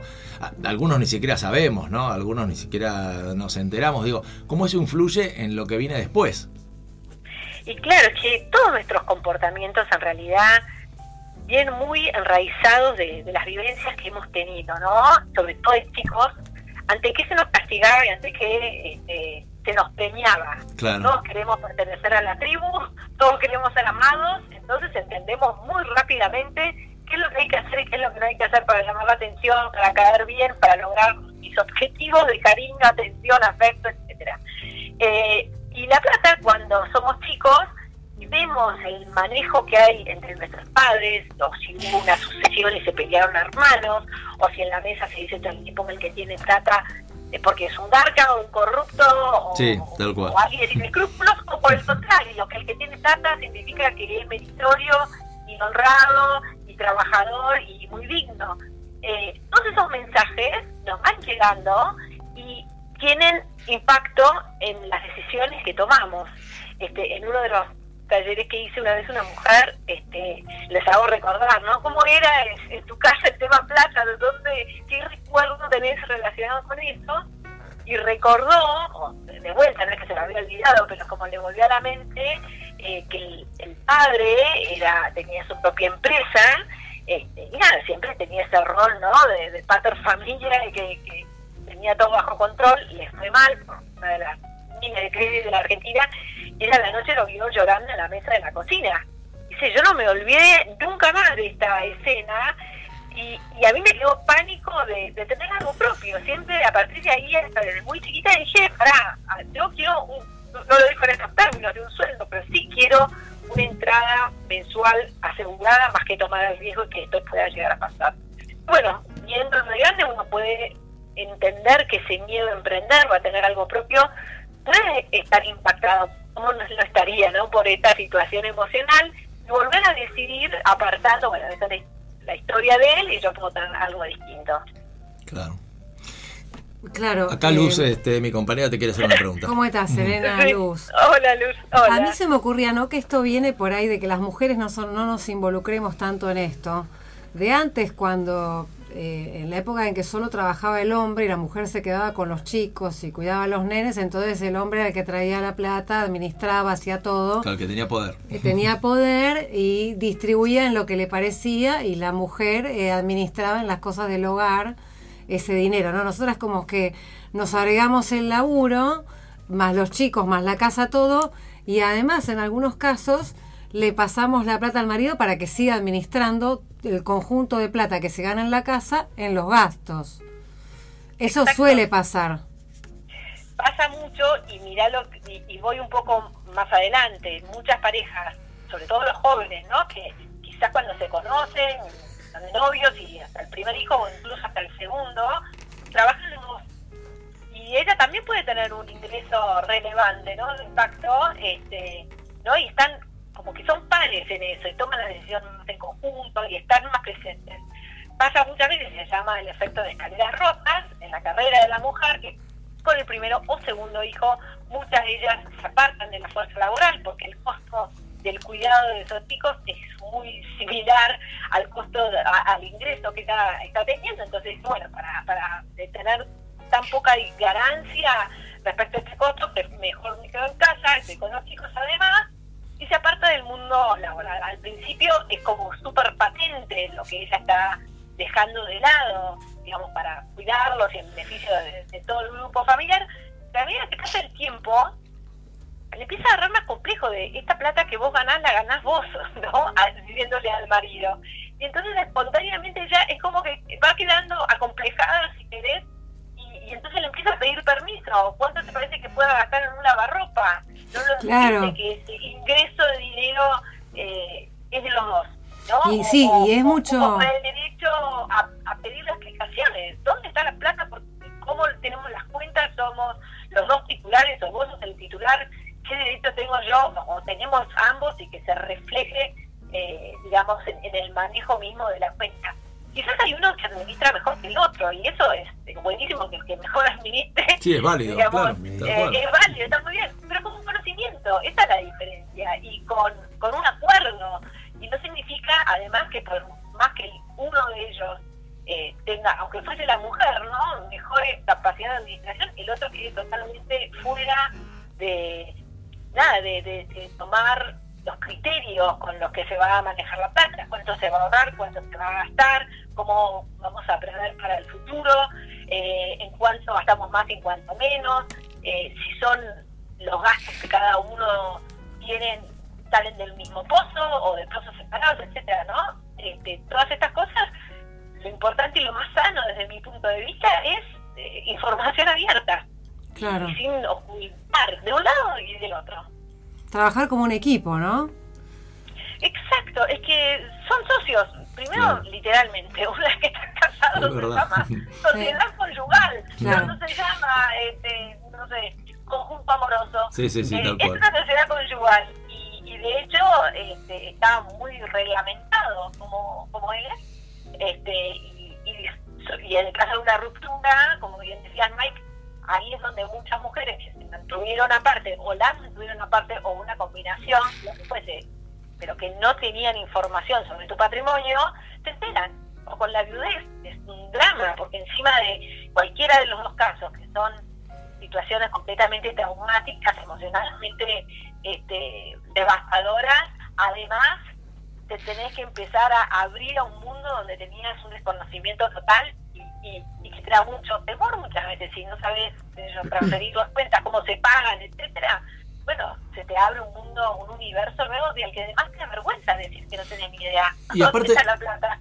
Y aparte, Elena, hay otra cosa que yo siento, ¿no? Viste que el poder uno se lo termina dando al otro. O sea, yo he visto historias familiares, digamos, de, de, de- de familiares míos, origen italiano y demás, y también de, de amigos y de amigas, que a veces las mujeres hasta le mienten al hombre esto de compré algo y le bajan el precio. No, lo compré dos mangos, estaban oferta. O sea, ¿entendés? Vos llegas a este nivel de mentira para tratar de que el otro. Y capaz que el otro ni siquiera lo pensó ni se calentó en que lo que valía. Pero fíjate que hay como un prurito en ese sentido también, ¿no? Bueno, yo tengo una amiga que es de otra nacionalidad, por eso lo puedo decir, que ella decía que tenía la cuenta para, era para Miguel la cuenta. Ajá. Era para mí, Miguel.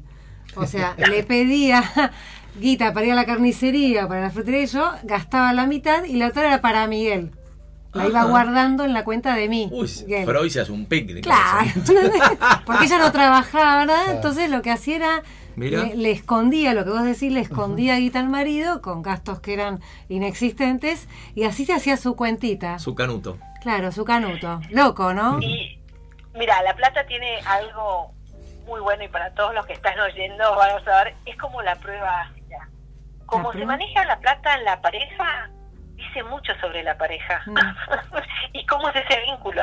Claro. Entonces ahí, viste, a veces dicen, no, tenemos una relación divina, qué sé yo, pero bueno, como él está acá, entonces yo le afano. Verdad. Le pasas en la cuenta de Miguel. es una espectacular, Claro, pero cual. como ella capaz que tiene, es una loca y si se va con otro me va a puntir, ¿sabes qué? Lo tengo todo un fideicomiso con un este, testaferro, igual no le va a faltar nunca nada. Bueno, eso es en blanco y negro, ¿cómo es ese vínculo de verdad? Claro. Ahí no hay mentira, ¿viste? Cuando... Entonces, ojo, y da tanto para hablar, porque se trata sobre, sobre la relación en sí misma y cómo confiamos o no, cuán pares somos, y todo el resto es blableta.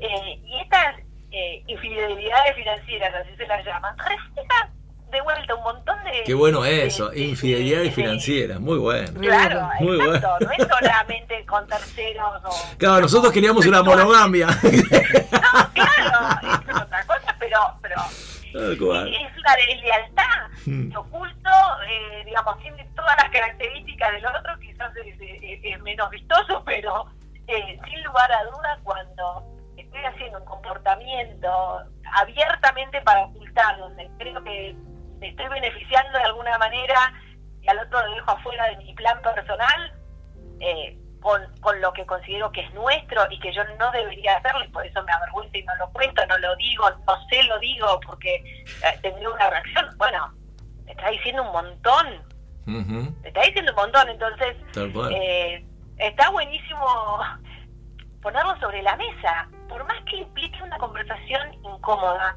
Esto es otra cosa, ¿no? Estamos dispuestos, ¿cuál, cuál es el precio del silencio y cuál es el precio de hablar? Eh, De eso no se habla, tal cual, de eso no se habla. Bueno, pero eh, es carísimo de eso no se habla, porque entonces también vas tomando el hábito, no lo de este y del otro, y entonces tenés que cubrir tus inconsistencias, ¿no? Este, porque después si le estás afanando para la carnicería y se entera porque pasa con una carnicería y se da cuenta que, bueno, y vos dónde estás, entonces tenés que poner otra mentira sobre esa, qué fiaca, ¿no? Tener una relación así, cuando puede ser mucho más sana y decirle, mira, necesito más plata de la que me estás dando, Sí, porque sí. yo quiero tener una cuenta eh, es como un seguro para nosotros, para nuestros hijos y para toda nuestra familia por si algo te pasa. Entonces quiero que separemos y ahorremos en esto.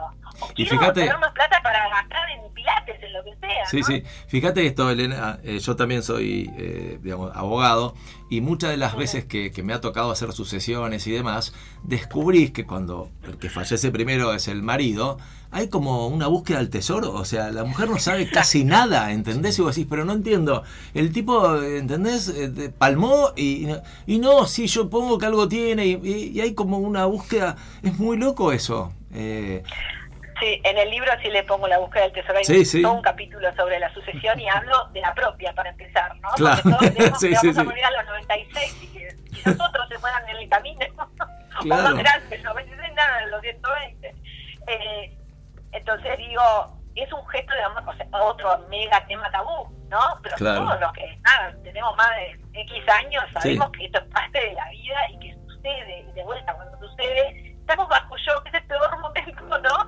Eh, entonces tener como familia que lidiar además con dónde están las cuentas, dónde están las datas, qué está el nombre de quién y que nadie tiene No, y capaz que nadie las encuentra y queda a la nada misma. Vas a ver. Y hay, ¿no? A la nada misma. Claro, tal cual. sino también la planificación financiera e impositiva, ¿no? Exacto. Y ponerle un poco de cabeza y que no se lo lleve el- a un impuesto absurdo, lo que fuese, o que no tenés acceso a esos bienes hasta que no pase por todo un juicio sucesorio tremendo. Entonces, eh, bueno, ponerle cabeza y corazón, y es otra manera de amar y honrar a los que nos aman, de tener eso ordenado. Yo en casa tengo un sobre cerrado que dice, por si me muero, Claro. y uno lo abre eso, y ¿ves? es para mis tres chicos que saben dónde está y dónde está mi partida de nacimiento, porque la necesitas para la partida de fusión, eh, dónde están las cosas, a nombre de quién, dónde están las llaves, acceso a qué tienen, digamos, todo. Entonces, bueno, ahí está, no, no hay que ir a buscar a ningún otro lugar, ese es el sobre y recomiendo hacerlo, me parece. Yo siempre me imagino, bueno, el día que me muera y los chicos digan, la vieja dejó esto, qué grande, ¿no? Claro. Es, es como un último abrazo, gracias más que nos facilitas el universo. Y Elena, vos sabés que me, me ha pasado estar en reuniones que sale este tema, ¿no? Y a veces, viste, que a los abogados les quieren preguntar, ¿y cómo se divide? ¿Y cómo heredan? Bueno, empiezas a contar un poco. Y es muy loco porque cuando algunas mujeres plantean esto, este derecho que tienen, saltan algunos y dicen, ah, esta es feminista. O sea, o sea No. fíjate el enganche y la conexión, ¿entendés? Sí. Cómo el feminismo termina utilizándose, bueno, o sea, peyorativamente a veces para cosas que no tienen nada que ver. No es un tema de feminismo. Sí, es complicado. Totalmente. Es complicado a veces en parejas, por ejemplo, que no están casadas.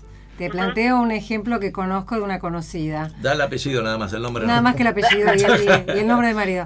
El- del, del conviviente, digamos. conviviente. No están casados, ¿no? Ella eh, tiene un sueldo de la empresa del marido, del, la- del conviviente, porque están, están en alegre concubinato. Alegre. Este, y mm, ella a veces plantea, ¿no? De esto de si me pasa algo a mí, qué pasa con mis hijos, qué pasa con tus hijos, porque es un ensamble. Entonces, este, enseguida uno, el otro responde que me querés matar, que, que querés mi plata, por ejemplo, ¿no? Es- Por eso es un tema muy difícil de hablar en algunos casos. Bueno, ahí hay dos temas. Uno, ¿cómo hablar de este tema una vez que ya no, no hablaste de ellos durante 10, 15 años? Claro, ¿no? tal cual. Entonces había como una especie de acuerdo implícito de cómo son las cosas. Eh, y acá yo tengo una posición personal tomada sobre esto y creo que abrir estos diálogos es importante y que la forma es casi tan importante como el fondo. Entender que así como las mujeres tenemos de vuelta muchos prejuicios y, este, y estereotipos, los varones también. Entonces cuando un hombre que tiene inculcado desde la cuna que se tiene que hacer cargo económicamente de esa familia y viene una pregunta de parte de su mujer, muchas veces se le dispara la fantasía que pasa, no estoy cumpliendo mi rol Claro. o, o peor, eh, tenés otro y ya te manda a preguntar qué onda, dónde están los papeles, ¿no? Mm. Eh, entonces, eh, y eso ya invalida todo. Entonces, bueno, ¿cómo conversar de esto es un arte? Que entender que no es una sola conversación, que hay que hacerlo eligiendo con mucha inteligencia el lugar, el momento, el espacio, que no sea en la casa, si va a traer conversaciones, digamos, discusiones, si uno ya lo puede prever, bueno, que sea en un lugar neutral, Claro. eh, con tiempo, no en plena discusión. Ah, y además, ¿sabes qué? Ahora Sí. quiero que me digas dónde está todo. No. Claro, Claro, claro. como castigo, no, no, no Claro, como, no como digo, "Ay, reclamando tu ¿sabes derecho. Claro. Ahora que leí dueña de tu dinero, agarrate. Claro. Da ganas de leerlo, te digo, con todo esto, ¿eh? Ahora, Elena, ¿a vos se te ocurrió escribir esto porque primero partiste de una historia personal o porque viste alrededor todo, todos estos temas dando vuelta y dijiste, no, tenemos que escribir algo sobre esto? ¿Cómo, cómo fue? Bueno, en realidad mi experiencia laboral anterior yo estuve en el Ministerio de Producción de la Nación, Claro. de una pequeña división que se llamó Centro de Desarrollo Económico de la Mujer, y nos ocupamos de temas de- que tienen que ver con el empoderamiento económico de las mujeres Ajá. que no están no estaban en una situación de, vulner- de vulnerabilidad, ¿no? Para eso está el Ministerio de Desarrollo Social, y está muy bien, pero después están las mujeres que no están en una situación vulnerable, ni económica, ni, social, ni de violencia, etcétera, pero que, digamos, desde el punto de vista productivo del país son una oportunidad y muchas veces hay un costo de vuelta de oportunidad que no están ejerciendo sus profesiones, que no están en el mundo productivo por distintas razones. Entonces, desde el punto de vista macroeconómico, además de, de- de porque es justo y por un imperativo moral, eh, es conveniente que las mujeres permanezcan activas en el mundo laboral, pudiendo, eh, digamos, contribuir al Producto Bruto Interno y a la productividad y prosperidad del país, ¿no? más allá de sus historias personales. Claro. Entonces, bueno, eh, eso me, me- fueron cuatro años muy intensos de mucha actividad. eh, y, y cuando terminó esa etapa de mi vida, bueno, empecé nada, más como de vendedora, empecé con redes, etcétera, escribí primer libro que era más motivacional, después me llamaron de una editorial, la editorial El Ateneo, Ujú. y la primera propuesta era hacer un libro sobre educación financiera, no Claro. propiamente dicho, y entonces, bueno, de vuelta a mi experiencia, dije, el primer punto es la educación como emocional o soft sobre estos temas. Este libro casi no tiene números, eh, no es que te voy a enseñar acá cómo hacer este, flujo de fondos o el presupuesto en sí mismo, sino preparar todo el terreno para tener la convicción de por qué es importante tenerlo y hacerlo, ese flujo de fondos y tener control sobre tu plata. Y es una primera barrera, porque si vos das mucha educación financiera, digamos, eh, hard, ¿no? La dura, Sí, sí. pero sin esa otra convicción, eh, es difícil que la lleves adelante, que la puedas sostener. Y por otro lado, una vez que tenés la convicción, bueno, cómo hacer un presupuesto lo tenés en TikTok, en Google, en YouTube, donde quieras, gratuito o caro o pagando, del formato que más te guste, es, es información disponible, afortunadamente. Así que bueno, así escribí este libro y por suerte le va muy bien y me da muchas este, satisfacciones Sí, cuando por supuesto. las lectoras. Y en cada, cada final de, de- de- de algunos capítulos me encanta eso de te invito un café. ¿Cómo se te ocurrió el te invito un café? Que está buenísimo. Eh, sí, porque al terminar cada capítulo primero tengo unos ejercicios, ¿no? Claro. Como para que cada uno diga, bueno, ¿y yo qué? ¿no? Porque, Claro. ah, sí, está buenísimo hablar y, y, la plata muestra cómo es nuestro vínculo. Bueno, ahora te hago una pregunta. ¿Cómo, ¿Cuál es el acuerdo implícito que tenés con tu pareja? ¿De qué no te animas a hablar, no? Claro. Y, y yo cuando lo escribía terminaba capítulo. Eh, y entonces ahí se me ocurrió mi café compartirlo también con la lectora, ¿no? Y decir, bueno, vamos a tomar un café. Ya sé que esto es bravo, esto es complicado, dale Claro. tiempo, no es una sola conversación, son muchas. Es verdad. Eh, dale prioridad a conservar un diálogo siempre amoroso con, con el otro, porque no es fácil, es todo un mérito estar en pareja y, y construir este, esta... Y el arte de la conversación, ¿no? Y el arte de la conversación, que no es el fácil. arte, Exacto. eh, ¿no? Y bueno, y en algunas, este, a veces eres café y a veces de repente es un coñac. Cuando hablamos de cosas más bravas, nos, nos juntamos idealmente en otro espacio. Es cierto. Este, pero, pero bueno, la verdad bueno. que era una forma que a mí me surgió espontáneamente de dar un abrazo, de no estar sola en esto, son un montón de mujeres, son temas recontra tabú, que no se hablan, eh, no te sientas sola, no sos la única que, que está atravesando esto, y te puede pasar del otro lugar, siendo vos, no tenés que salir a, a golpear nada, este, hay Exacto. un camino posible, empático y, y- y no solitario, ¿no? A ver, eh, a ver, para los que no saben, sos abogada, tenés un máster en mercado de capitales y, financieros, este, organizaste el primer encuentro nacional sobre violencia económica y patrimonial, el primer foro eh, eh, mujer es poder y demás, tenés 227 mil seguidores en Instagram, pero a mí me encantaría que nos cuentes, porque bueno, esto lo, lo escuché, me pareció maravilloso, esto de el día que fuiste a presentar un libro y, y no vino ni el loro, y me encantó la, la porque viste que en, en la- en las redes, Rolfi, se muestra el éxito, son todas Claro, cajitas felices, claro, eh, sí. felices, viste, nadie, nadie fracasó, es como venimos todos invictos. Contanos eso, que fue maravilloso, es, es, es un ejemplo, a mí es un ejemplo para, para, para todos. Bueno, muchas gracias. Bueno, le- la anécdota es que eh, uno escribe un libro, tiene por un lado la presentación, Claro.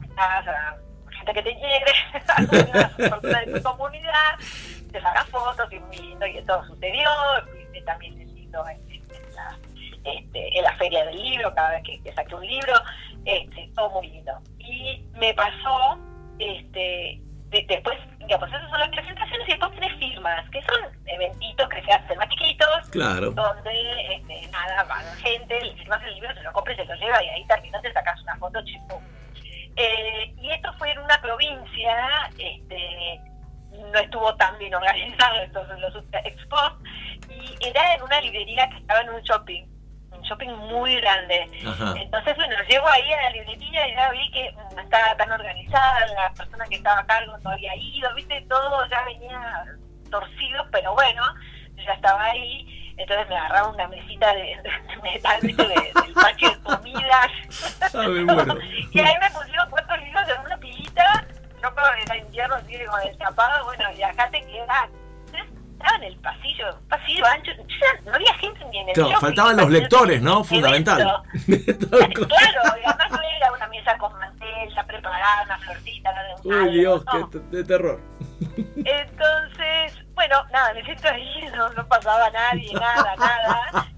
El guardia pasaba caminando y decía, "Este piensa que soy una pantera, que me estoy parando, que no entendía nada de esta situación absurda. Es buenísimo. la verdad que al principio me daba como una vergüenza ajena tremenda de mí misma, muy lamentable todo. Además, de fondo se veía como el patio de comida era muy, muy deprimente. Y de repente me empezó a agarrar como mucha gracia y dije, no pasa nada, esto es parte, realmente es parte del camino.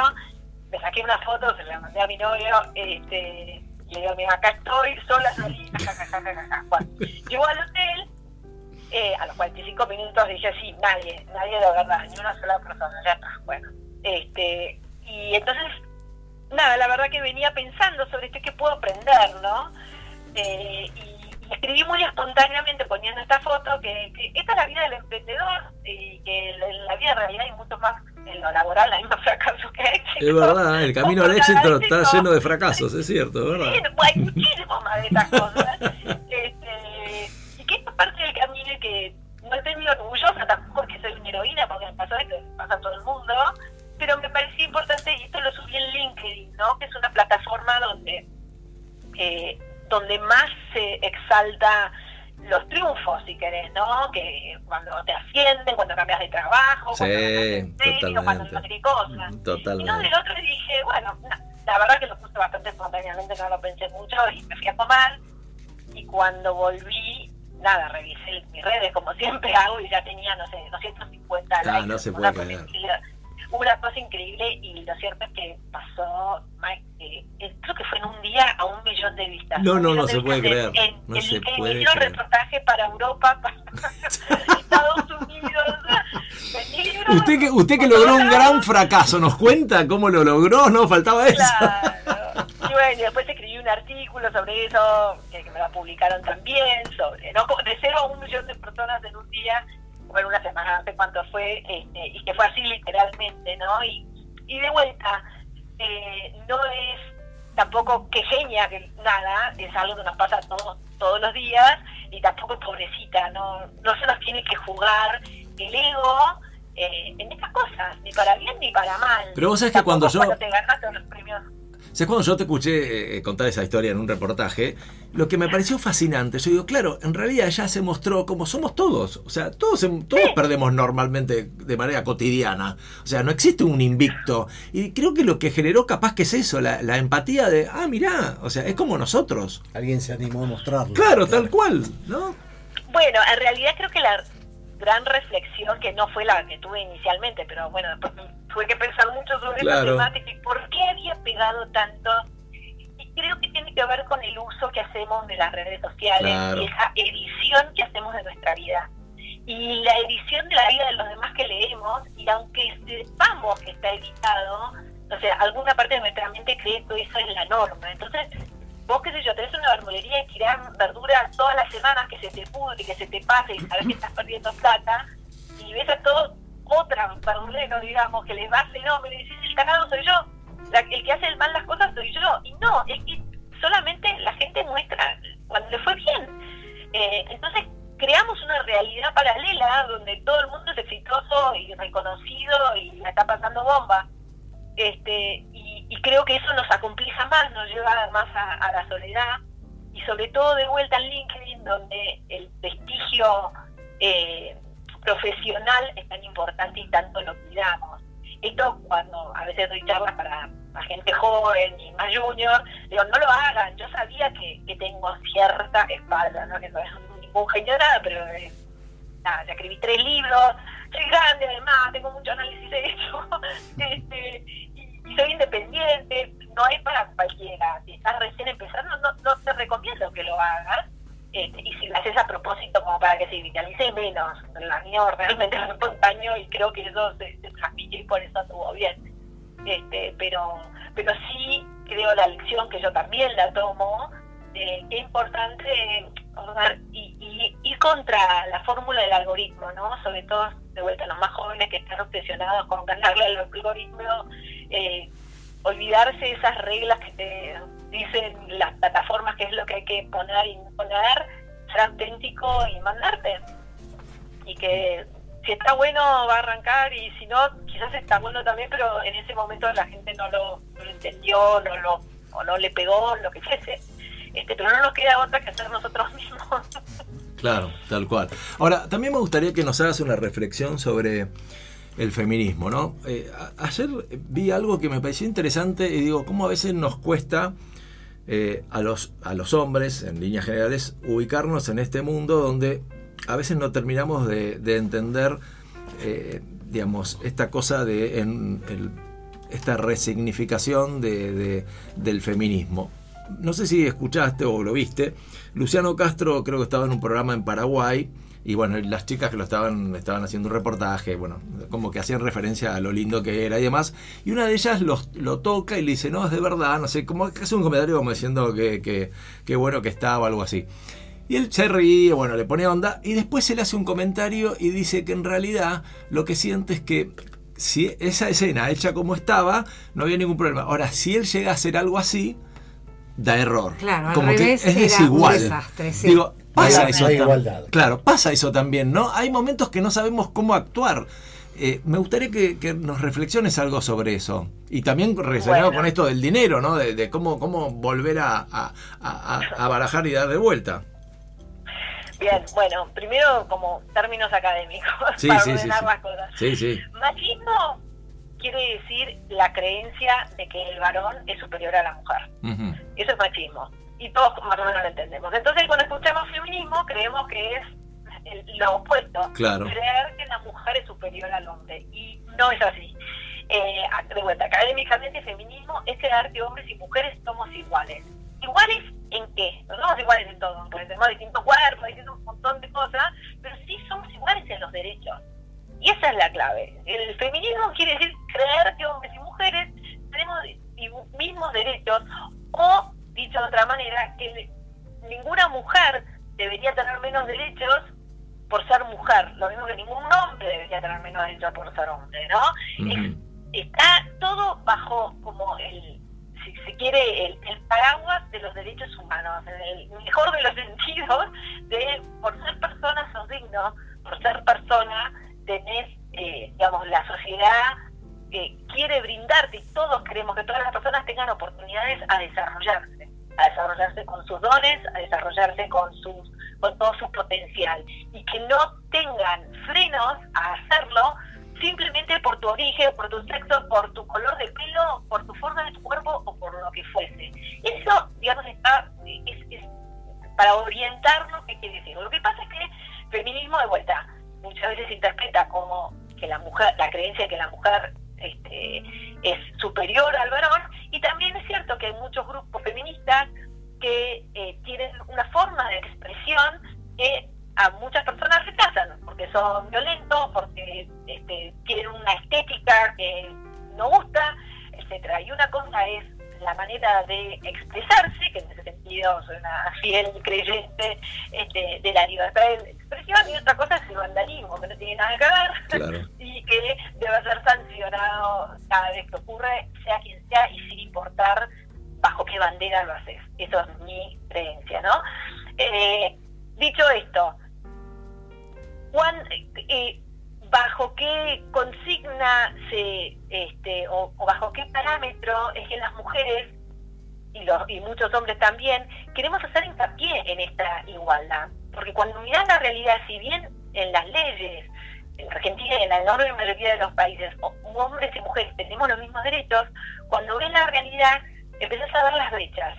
Que si de vuelta, por alguna razón, después podemos entrar de por qué es, las mujeres ganan menos, la, eh, la pobreza afecta más a más mujeres que a los varones, las mujeres tienen más trabajos este, eh, que, que son de baja categoría, eh, tenemos menos educación financiera. Entonces, cuando ves que esas brechas son generalizadas entre los hombres y las mujeres, ya no podés asignar esa diferencia corresponde a la historia particular de Marta, Julieta o Sofía, sino que es estructural. Hay algo en la sociedad que hace que las mujeres no puedan acceder a estos derechos a los que tienen derecho de igual manera con mayor, igual facilidad que los hombres de su misma clase social, de su mismo nacimiento, de sus hermanos, sus parejas, etcétera, o sus este, eh, o, sí, o- cualquiera de su familia, comparados pares contra pares, las mujeres están siempre en una situación más desfavorable. El tema no- nos, nos compela primero desde un punto de vista de vuelta de imperativo moral. ¿Por qué? Por ser mujer vas a tener más impedimentos a ser quien podría ser de un varón. Y, nos- y- y de vuelta nos interpela desde un punto a todos los que amamos la libertad y poder desarrollarnos como, como personas, eh, nos afecta y, podemos ver claramente que es injusto. Eh, y luego está de, de vuelta por las razones sociales y razones económicas que es conveniente que las mujeres puedan desarrollarse tanto como, como los hombres. En la enorme mayoría de los casos, lo mismo que con la violencia y cualquiera de estos ejemplos que fui dando, las mujeres están en una situación este, de inferior capacidad de movimiento, de desarrollo, etcétera. ¿Es cierto que alguna vez ocurre a la inversa respecto a los varones? Sí, es estadísticamente insignificante. Así, y vamos al ejemplo más grande, ¿no? El femicidio. ¿Hay mujeres que matan al varón por ser varón? Sí, por supuesto. Una cada mil. Realmente es No es que no, y por supuesto que merece toda la atención pa- para ese caso en particular, pero la verdad es que este, las estadísticas muestran que en general es varones hacia mujeres. Lo mismo la violencia económica, ¿no? Porque hablamos como con gracia de, de algunas situaciones, pero muchas veces también esta violencia económica nos imaginamos que se trata de parejas que están en crisis y de vuelta este, manejos que hacen los hombres para ocultar los bienes para no este, darlos en el divorcio, pero lamentablemente sea en parejas que están perfectamente bien desde afuera o intrafamiliar, papás que benefician a los hijos varones respecto a las hijas mujeres para el manejo de las empresas, nietos o hijos que cuando la madre o la abuela en viuda le dice mamá, abuela, quédate tranquila, yo me ocupo de todo y le quita el manejo de la plata, no vas a seguir teniendo tu vida tal como está, pero para que nadie se aproveche de vos, yo te administro todo. Y cuando la mujer quiere tomar control de eso, empiezan los, este, digamos, las presiones. Y esto que, que les estoy contando, cada vez que yo saco el tema, no saben la respuesta que tengo, porque no se habla. Claro. Y es súper habitual y en la familia más divina que uno ve que se sacan fotos todos juntos que están en Navidad, ahí también ocurre. Es una especie de, de presión que sufren las mujeres y que no lo dicen porque es mega doloroso. Es tu hijo, es tu nieto, al que si vos le empezás a cuestionar, empieza qué pasa, no confías en mí, si yo encima que me ocupo, venís a decirle, sabés que te voy a dar todo y después lo vas a perder y entonces juegan con el miedo, es tremendo, es tremendo y muy, muy habitual. Esto que les estoy contando, eh, cuando lo cuento en, en lugares presenciales, este, no saben los silencios tremendos que se arman, porque todos pueden conocer, ¿no? Casos muy... Como muy que se sienten identificadas, ¿no? Con, con eso. Eh, Sí, ellas y ellos, ¿no? Claro, claro. Este, y a veces puede haber buena voluntad y después quizás quedas enredado. Le- La voy a ayudar y después empezás a usar esa plata para otra cosa y eh, tuviste una crisis y no tuviste, y entonces lo ocultás y de vuelta empieza todo ese universo de los silencios que Sí, lo que pasa que son para todo el mundo. Lo que pasa es que no sé si coincidís, Elena, pero a veces es más difícil eh, desaprender y volver a aprender que aprender algo nuevo, ¿no? Es como que tenés que desarmar y volver a armar. Es, es quizá lo más Sí. complejo. A ver, el secreto para mí y el primer gran paso es decir, esto es algo que aprendemos entre todos y de a poco. Claro. Venimos de muchos siglos de historia donde las mujeres no tenían ni voz ni voto literalmente, ni político ni económico, de ningún tipo, ni voz ni voto, nada, como un menor de edad, un, como un chiquito de cuatro años, nada que decir ni que opinar. Eh, y producir el cambio significa incomodidad. Y, y- y esto es lo- a lo que yo animo a atravesar la incomodidad, que el beneficio y el premio del otro lado es, es maravilloso, pero no, no es haciendo las cosas como las venimos haciendo, es animarnos a abrir los diálogos incómodos y, atravesar la incomodidad, confiar en que tenemos las herramientas emocionales para tener esas conversaciones conflictivas y que del otro lado va a haber más verdad, entonces está bueno, ¿no? Este, que, nos conviene. Y, bueno, no tenerle miedo, sobre todo lo digo a las mujeres que en general estamos muchas veces atrapadas entre el miedo y la culpa, eh, a atravesarlo y sí, es incómodo y, y- pero se puede. Bueno, Elena, gracias por, por regalarnos este tiempo. La verdad que vamos a recomendar el libro Dueña de tu dinero. Yo me lo voy a comprar, te digo. Eh, sí, editorial Ateneo, es espectacular. Si la quieren seguir en Instagram es arroba Elena M. Estrada, eh, arroba Elena M. Estrada, 227 mil seguidores, un- una, una, una mujer inteligentísima y es muy lindo todo lo que haces y este ejercicio docente de, de generar conciencia. Así que te agradecemos, es un encanto escucharte, lindísimo cómo, cómo escribí, la encuadernación, el libro, todo, está- es una maravilla todo. Así que, por favor, no, no se lo pierdan. Y bueno, y gracias, Elena, de corazón, ¿eh? Bueno, muchas gracias y gracias a tu mujer que fue la que inició. Sí, es verdad. Vamos a darle el Es verdad. Es verdad, es verdad, Silvana. Bueno, te mando un beso grande, que Dios te bendiga y seguí, seguí por este camino que está buenísimo, sembrando, Muchas sembrando nueva conciencia. ¿eh? Muchas Gracias, gracias Elena. igualmente, cariño. Muchas gracias. Chao, chao. Gracias. Chao, chao. Elena Estrada, ¿eh? qué placer escuchar esto. Bueno, muy bien, muy bien. Impresionante. Un tema escabroso, Sí, ¿viste? Que poca sí. gente habla. Es verdad, es verdad. ¿Cuántos temas, hablando de eso, cuántos temas nos cuesta hablar, no? ¿Cómo, cómo, cómo venimos de, de culturas donde, viste, solo- las historias familiares, siempre hay algo ahí. Pero no, no solo hablar, sino también cómo, cómo manejar ciertas es, es situaciones. verdad, ¿no? ni siquiera Porque- a veces ninguno de los dos sabe. Claro, sí, sí, sí, sí. Porque uno de los temas que, que planteó ese de el, el sobrecito, el sobre que Mm. ella dijo, el sobre, yo tengo el sobre ya preparado ahí y yo tengo una carpeta con un seguro de vida, Mm. que saben, este, Sí. o sea, el día que yo no esté, pero todo el resto, Eso lo hacen más los hombres. ¿entendés? Claro, pero todo el resto, y no lo hago y ahora lo, lo estamos empezando a conversar con Mm. Laura y demás, pero a mí me da miedo dejarle información, o sea, Claro. no digo a ella, porque en un sobre, por ejemplo, así. Porque digo, Que si vengan, te choren y Claro, te afanan y está toda la información ahí, ¿entendés? Claro. Entonces pasa por eso. Claro, la Porque fantasía digo, que tenés. claro, es más digo, grande ese temor que sí. tu familia quede en bolas. Claro. Es increíble, pero bueno, Sí, es la realidad que ¿entendés? estamos viviendo. Y sí. digo, y pero yo te, ¿para qué te la voy a dejar si estoy bien? Pero claro, vos Uno- pensás que estás bien, pero no nunca sabés, sabe. no sabés hasta dónde Uno vas a nunca llegar. sabe. Y que decís, ¿cómo la dejo? ¿Dónde la dejo? ¿Viste? Sí, sí, sí, sí, es un tema, es un tema. Difícil hablar en la pareja también, porque parece que le estás poniendo Sí, estás Punto final al no se otro sí, o que también. no se lo querés dejar. Y digo, ¿para qué te lo voy a dar anticipado? Pero sí, lo tenés que tener, pero también, o sea, ¿dónde lo vas a tener vos? Guardado ahí en una carpetita y si nos afana de lo mismo. entonces- Ahora, y hablando de lo que hablábamos antes, ¿en tu historia familiar también era el mismo modelo? ¿Con tus viejos? Eh, Lo que vos mamaste. no, sí, o sea, el, el modelo que mamé es el clásico modelo claro. patriarcal, Claro, Claro. ¿no? De que, El o viejo sea, sabe, el viejo maneja. El viejo maneja todo, Claro. mi vieja también dejó su laburo cuando nacimos, cuando nací yo, que soy el primogénito. Claro, Ahí dejó todo y no lo pudo retomar más. claro. Y se dedicó después a criar tres hijos y después a ser ama de casa. Claro.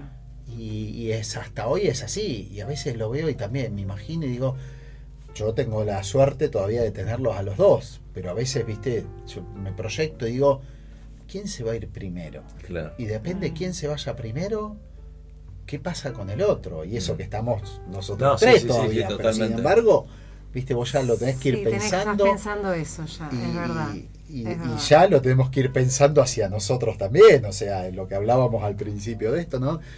¿Cómo, cómo, lo, cómo lo administrás?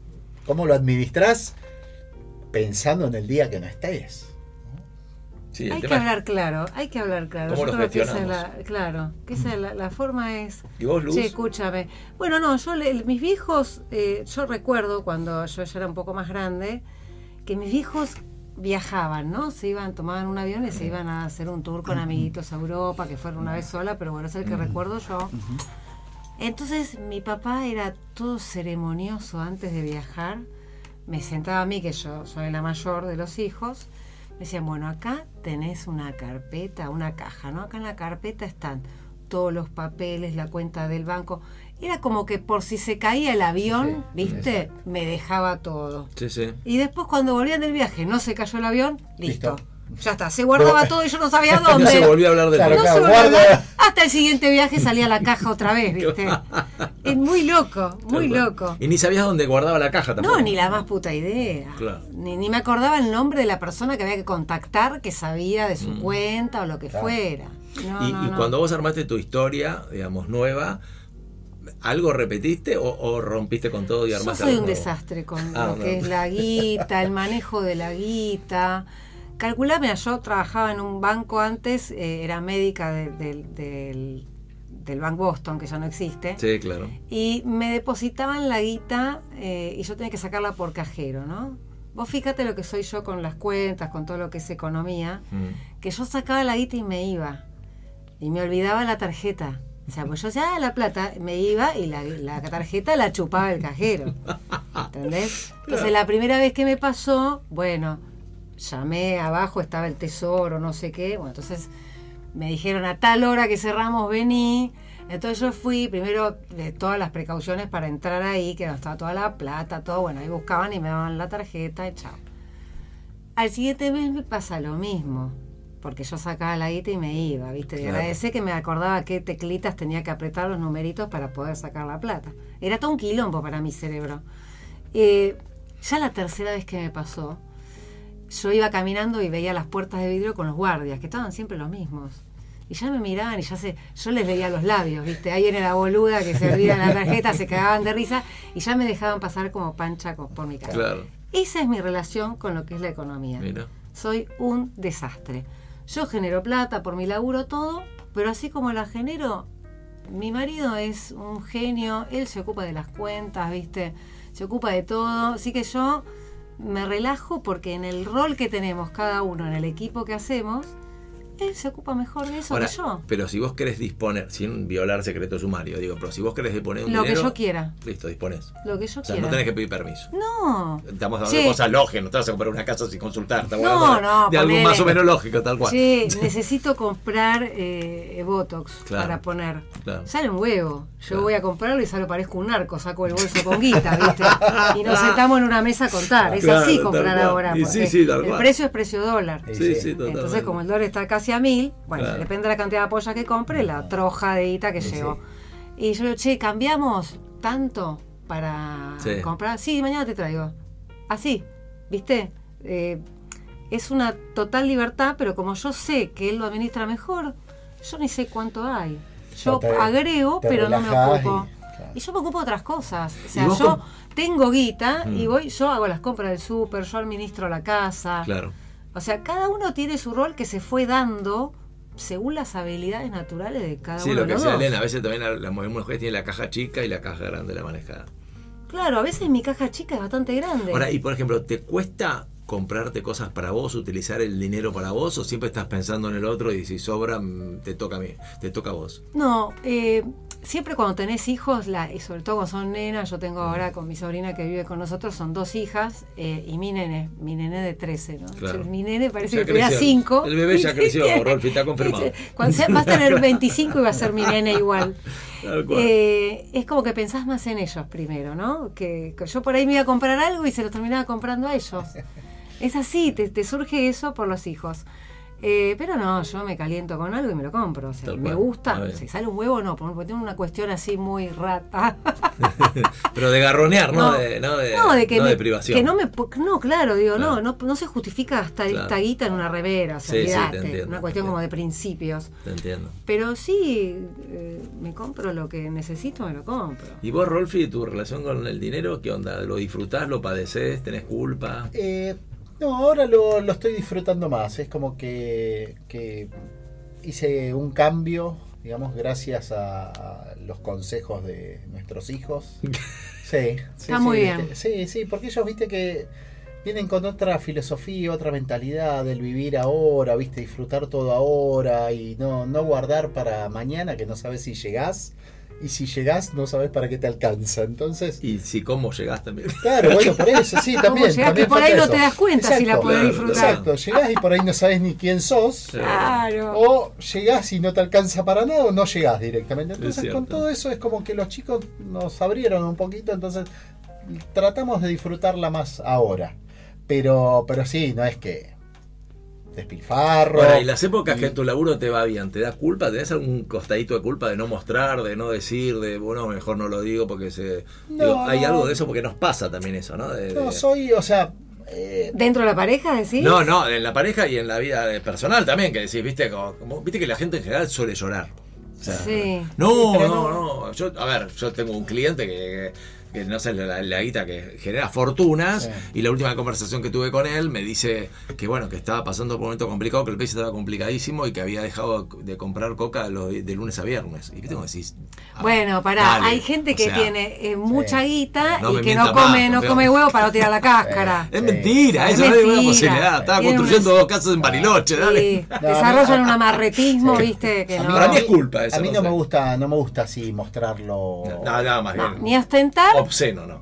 no, No, claro. no, no. Tampoco uno, tampoco que tengas No, un palo pero, pero tampoco, la tampoco vida. llorar, o sea, cuando Claro. tuve que llorar lloré, digamos, cuando me costaba lloraba, este, por ahí lloraba de más, qué sé yo, pero este, no, ahora ni lloro ni ostento, o sea, disfruto, lo, vi- lo vivo, este, todo lo que puedo, los gustos que me puedo dar, me los voy dando, ahora eso sí, lo que decías vos, Luz, de, qué sé yo, con la pilcho, con algo que vos decís, me voy a comprar algo y me parece que, que es caro, no lo compro. No, O sea, no se No lo, justifica. no lo compro. Claro. No. Sí, no lo no, compro. claro. Y no soy tan pilchero tampoco, por ahí soy más de auto, moto y eso, pero también, o sea, por ahí me podría comprar un cero kilómetro y digo, no, no, no lo compro. O sea, prefiero comprar usado, no gastar en tanto así, como conozco. y- Mira, justo hoy atendí un matrimonio de él ten- tiene 80 años. Ajá.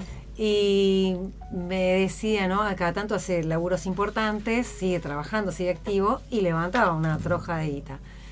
Y en un momento me dijo, yo ya para comprarme, no sé, un auto o juntar y comprarme, no sé, un departamento en algún lado, yo ya no le veo tanto sentido. Entonces, ¿sabes qué hago? Cuando cumplo años, hago un viaje con toda la familia. Ajá. ¿Y sabes cómo disfruto a mis nietos? Muy bien. Exacto. a mis hijos.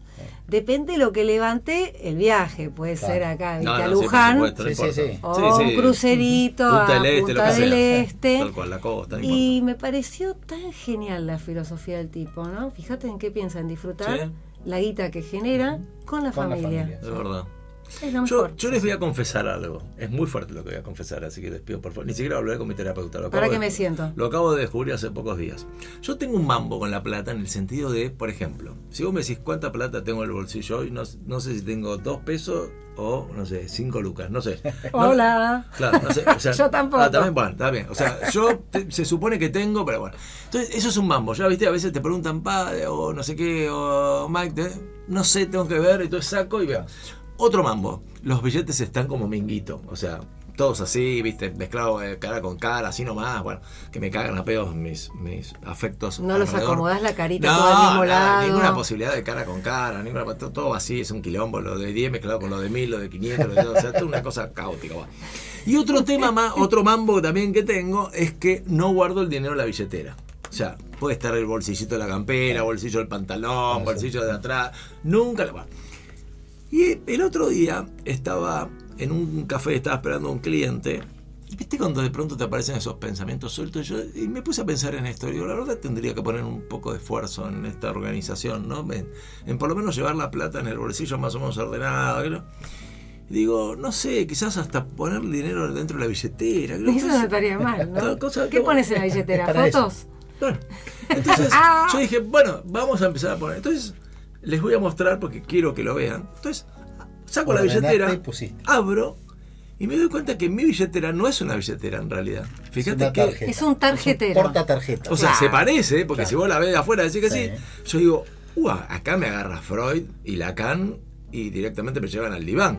O sea, Sí, sí. ¿entendés lo que es el inconsciente? Sí. ¿Por qué tenés O sea, ese quilombo con la guita? No sé. Tenés que hacer terapia. Sí, lo hago, hago, terapia, otra. Pero ¿entendés qué loco? Cuando la abrí, dije, ah, pero esto no se puede poner plata. Claro. Claro. No, no, no, no, no. Es, es- bueno, empezá por comprarte una billetera. Para empezar. Claro, pero, no, no. Porque si no te tiene. dan de No, guardarla, no tiene, no tiene Ah, claro, es un porta tarjeta, nada más, claro. O sea, ¿entendés? no tiene, no tiene. Digo, ¿cómo, cómo hay cosas que. Bueno, hay gente que no maneja guita cash y se maneja todo con el teléfono Sí, y transferencia, tarjeta. Por ahí eh, vos tenés Bueno, tarjeta. No es mi caso. Tampoco. No es mucho mi caso. Bueno, No, pero de verdad digo, ¿cómo uno se va dando cuenta de estas cosas? Digo, te juro, me quedé en el bar. ¿Cómo será que, que cuando vino mi cliente y empezamos a charlar, yo me costó cambiar de escena porque me quedé impactado. Digo, no puede ser. O sea, nunca me he dado cuenta de esto, ¿entendés? debe haber algún estudio hecho de la gente que es así colgada como vos, como yo, con la guita. Sí. que no le da bola a la guita porque está su cerebro en otra cosa. Algo debe haber de eso. Sí, seguramente. Habrá que preguntarle a alguna psicóloga. Seguramente, por ejemplo, yo voy con, con mi hija o con mi hijo y necesitamos comprar algo que yo y, y me dice, pa, tenés no sé qué, y, y- y le doy ahí lo que tengo y le digo, toma, fíjate, si- o sea, ¿entendés? Sí. Oh, sí, dale. Sí, los hijos son tremendos, te saquean y después no sabes ni cuánto tenías, ni cuánto te saquearon, ni cuánto te quedó. O sea, Por Dios, por ejemplo, nunca en mi vida hice un cálculo de Excel de gastos. No. Y de, y No. de ingresos, ah, creo que una época lo hice, pero no, no, no, es, no, no existe. O sea, no existe. yo antes hacía listitas de cuánto ganaba por día, cuánto generaba, Los ga- y ingresos, restaba los insumos. Ah, bien. Sí, sí, me hacía una mini contadora. Y sí. Me duró un año, dos años con toda la furia. Igual creo que acá tenemos en la mesa a alguien que debe ser súper obse con eso, me imagino. Me el imagino ingeniero. que sí. el ingeniero Todo, debe todo, saber. todo, me muero el ingeniero. Todos los gastos diarios, Con de nosotros, banco, a todo, todo lo anoto, todo, todo, viaje, hago viaje. Pero para, para, anoto- vamos a un café, pagás vos, ¿lo anotás también? Sí. O sea, te hace pagar a vos. no, no, no, no, No, no, Ah, no. no, no. Anoto todo lo que gasté. No, no, por eso digo, pero estos gastos, aunque sea cotidianos, vos los Sí, anotás. sí, sí, sí. Verdulería, panadería, este, cena de fútbol. Ah, no, yo no puedo. Bueno, está bien, llegás a fin de mes, que ves todo y decís en qué gasté, haces ese análisis. No, no, no. Antes Ah, lo hacía, en algún momento sí. No, ahora es solo para saber el gasto total y. ah. No, yo te digo más o menos cuánto gasté en el súper. 10 Calculable, lucas, 20 lucas. claro, calculable. ¿Y cada cuánto fuiste? No sé, habré ido el lunes, martes. Y después volví a ir el viernes. ¿Y cuánto gastaste? No sé, 10, 20 lucas, 30. Así. Así. Somos un desastre. Un desastre. Por suerte, seguro tu mujer se ocupa de eso. Sí, sí, claro. bueno, claro. ¿viste? tenemos un equipo, son equipos. Siempre Nosotros tenemos otro rol en la pareja. Claro. Ella tiene su rol, vos tenés el tuyo, yo tengo el mío, Javier se ocupa de estas cosas materiales y económicas. Bueno, y yo yo, voy a- estoy para otra cosa. La creatividad. Ya que, ya que estamos en terapia, este es el primer año después de, bueno, o sea, viste que yo cumplí 30 hace poco, o sea que ya hace 30 años, este, que organicé las vacaciones en octubre, jamás no existió, siempre las definí en enero, en febrero, sobre la marcha, no hay ninguna posibilidad de que prevea Ah, bueno. algo de eso. No, Está bien, muy bien. progresando. No, no, Muy bien. terrible, terrible. Bien. O sea, era porque, viste, claro, mi trabajo es no tener, ¿entendés? Un sueldo fijo, entonces tenés que lucharla todos los días y siempre, viste, me agarró la... Bueno, sí, pero, viste, no, no, eh, no sé qué. No, digo, ¿cómo, ¿cómo estas cosas cuestan, viste, romperlas y desarmarlas de una vez por todas? ¿Cómo nos pasa, no? ¿Qué Sí, más sí, podemos sí. tener con Qué eso? loco, No qué puede loco. ser. Igual que cuando, por ejemplo, cobro un honorario, lo primero que hago es tratar de pensar a ver qué puedo hacer con, no sé, eh, qué sé yo, eh, mi familia, mis hijos, mis seres queridos, Silvana, lo que sea. Y al final digo, bueno, capaz que se sobra algo. Pero ¿por qué si vos tenés derecho a hacerlo también? ¿Entendés? Sí, sí, Claro, sí. bueno, O pero sea, esa te- es la cosa te dejas- proveedora, ¿no? Te dejas De- último, sí. Es la cosa proveedora que tienen ustedes de eh, abastecer y después a lo último, si sobra, me compro algo, me... ¿Y, y tu mujer también tiene, o sea, respira lo mismo que vos en cuanto a ser organizada o No, no, no. No, tanto. si se ocupa No él. tanto. ah, va por otro canal? la se ocupa Ah. él, está O sea, perfecto. nunca te va a supervisar un número ni en pedo. No, no. nada. Listo. ¿Te manguea mucho? Sí, pide. Pide. ¿Y vos administrás o ella también? No, ella administra lo suyo, sus ingresos se los Ah, administra. claro, porque ella ella. labura claro. Pero. Ah, ¿tienen economías separadas? sí. Ah, mira qué interesante. Sí. O ¿Y sea, si a ella la- le falta algo? Pues No, le das. y viene y pide, claro. Ah, viene y pide, te encanta. ¡Ah!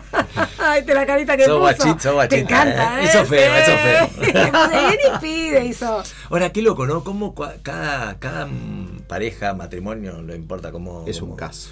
¿Cómo combinan esas cosas, no? ¿Cómo se acuerdan? Es un mundo cada pareja y creo que la- el, el fluir va haciendo que, que sean como son, ¿no? Que a lo largo del tiempo hayan ll- llegado a encontrar de qué forma van bien. Y ese no sea un tema, Claro. porque no es un tema importante, por más que sí sea importante. Sí, igual el dinero tiene que ver con el poder, me parece, ¿no? Me Sí, parece. sí.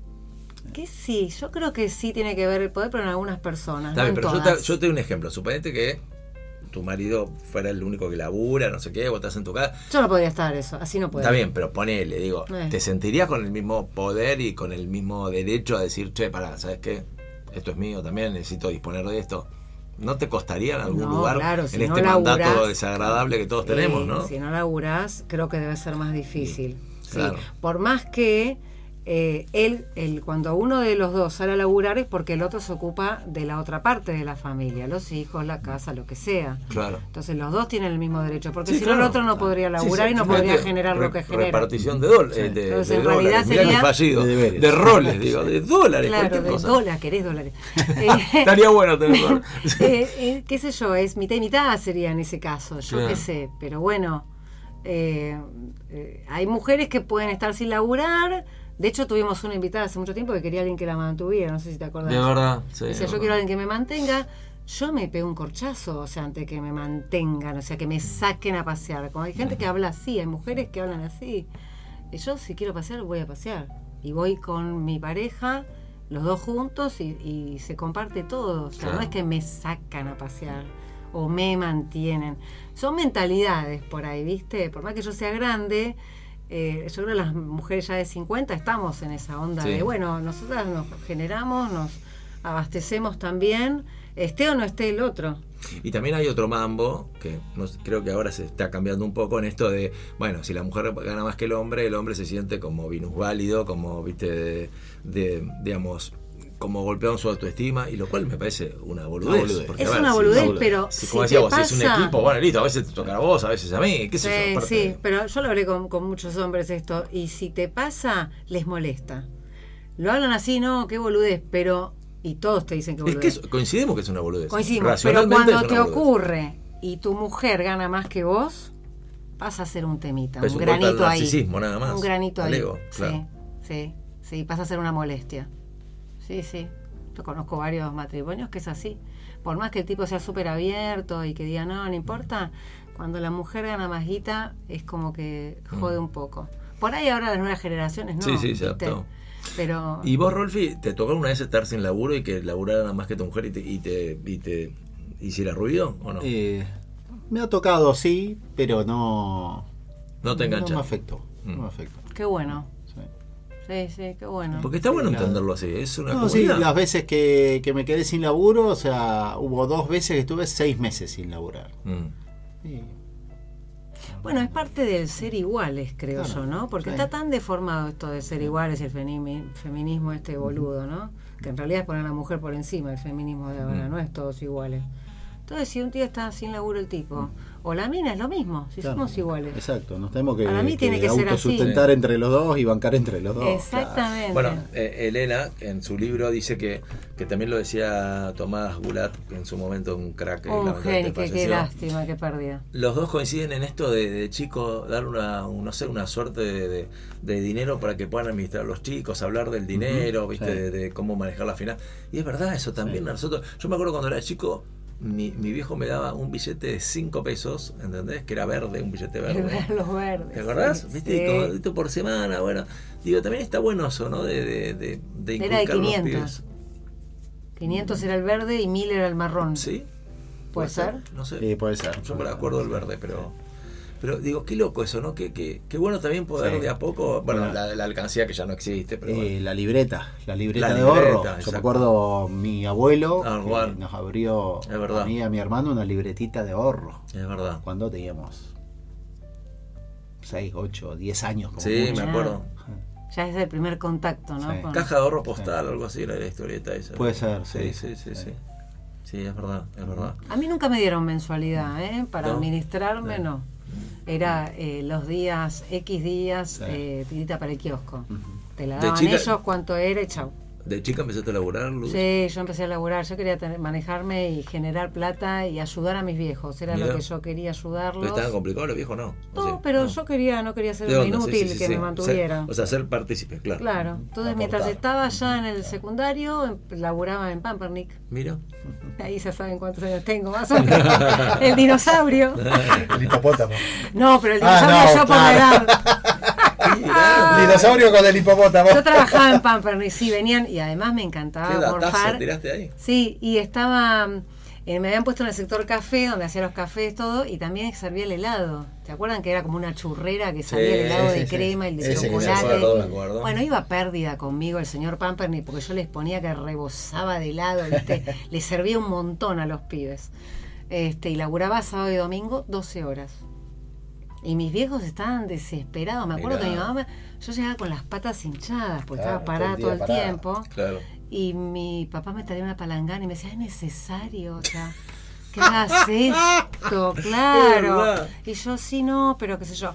Después cuando estaba haciendo la, la facultad, bueno, ahí arranqué en las radios, ¿no? En la producción, todo lo que me sumara, ayudantía Sí, sí, sí, de anatomía, era ayudante, hacía los preparados, Todos disecaba mangos, todo. Y eran todos manguitos que a mí me mantuvieron toda la carrera. Qué bueno. Después hice piletas cuando ya había hecho más. Viste que antes de recibirte, lo primero que haces, ahí nomás de recibirte, son médicos de piletas que hacen las revisaciones médicas. O recién recibido. También, todas las piletas eran días hermosos de verano y yo estaba dentro de un consultorio, pero estaba feliz. Qué bueno. Qué estaba contenta. Generando algo. Siempre me gustó laburar mucho. He tenido cinco o seis laburos en el mo- mismo momento. Salía de uno, entraba a otro. Eso es muy común igual en los médicos, viste, que Sí, como sí, somos sí. unos obreros mal verdad. pagos desde hace mucho tiempo. Algún día te vamos a hablar de ese tema. ¿eh? Estaría Es bueno. cierto, es así. algún día vamos a hablar. Sí. De lo- del lado B, de lo que no se ve, porque a veces, digamos, los mitos se alimentan y no son tan mitos. Claro. Dale, cuando quieras. Bueno, hemos llegado al final, Rolfi. Qué lindo programa hoy, ¿eh? Sí, muy bueno. Espectacular. Mucha Música, diversidad. canto, de todo, Rolfi. pensamiento. Rolfi. Vino Rolfi, una maravilla. Rolfi. Me encanta la gorra de Rolfi. A me veces, encanta. a veces aparezco. Es verdad, es verdad. ¿Cómo será que Luz me dijo hoy por privado, che, Rolfi viene hoy? No, porque por mis problemas horarios. Claro. Dije, sí, hoy Rolfi viene, él viene una vez por mes. Me hace acordar a. Una vez no, por mes como Andrés, dice. claro, lo completo ya también. tal cual, tal cual. Bueno, señores, un placer. ¿eh?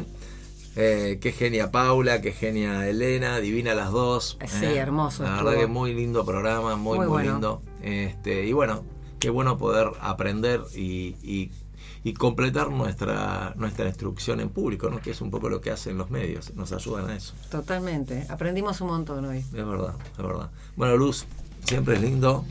Que compartamos el programa juntos. ¿eh? Y hoy que viene la estrella, ni hablar No, con Rolfi. hoy, por favor. Te digo que lo más divertido fue esto último con Rolfi.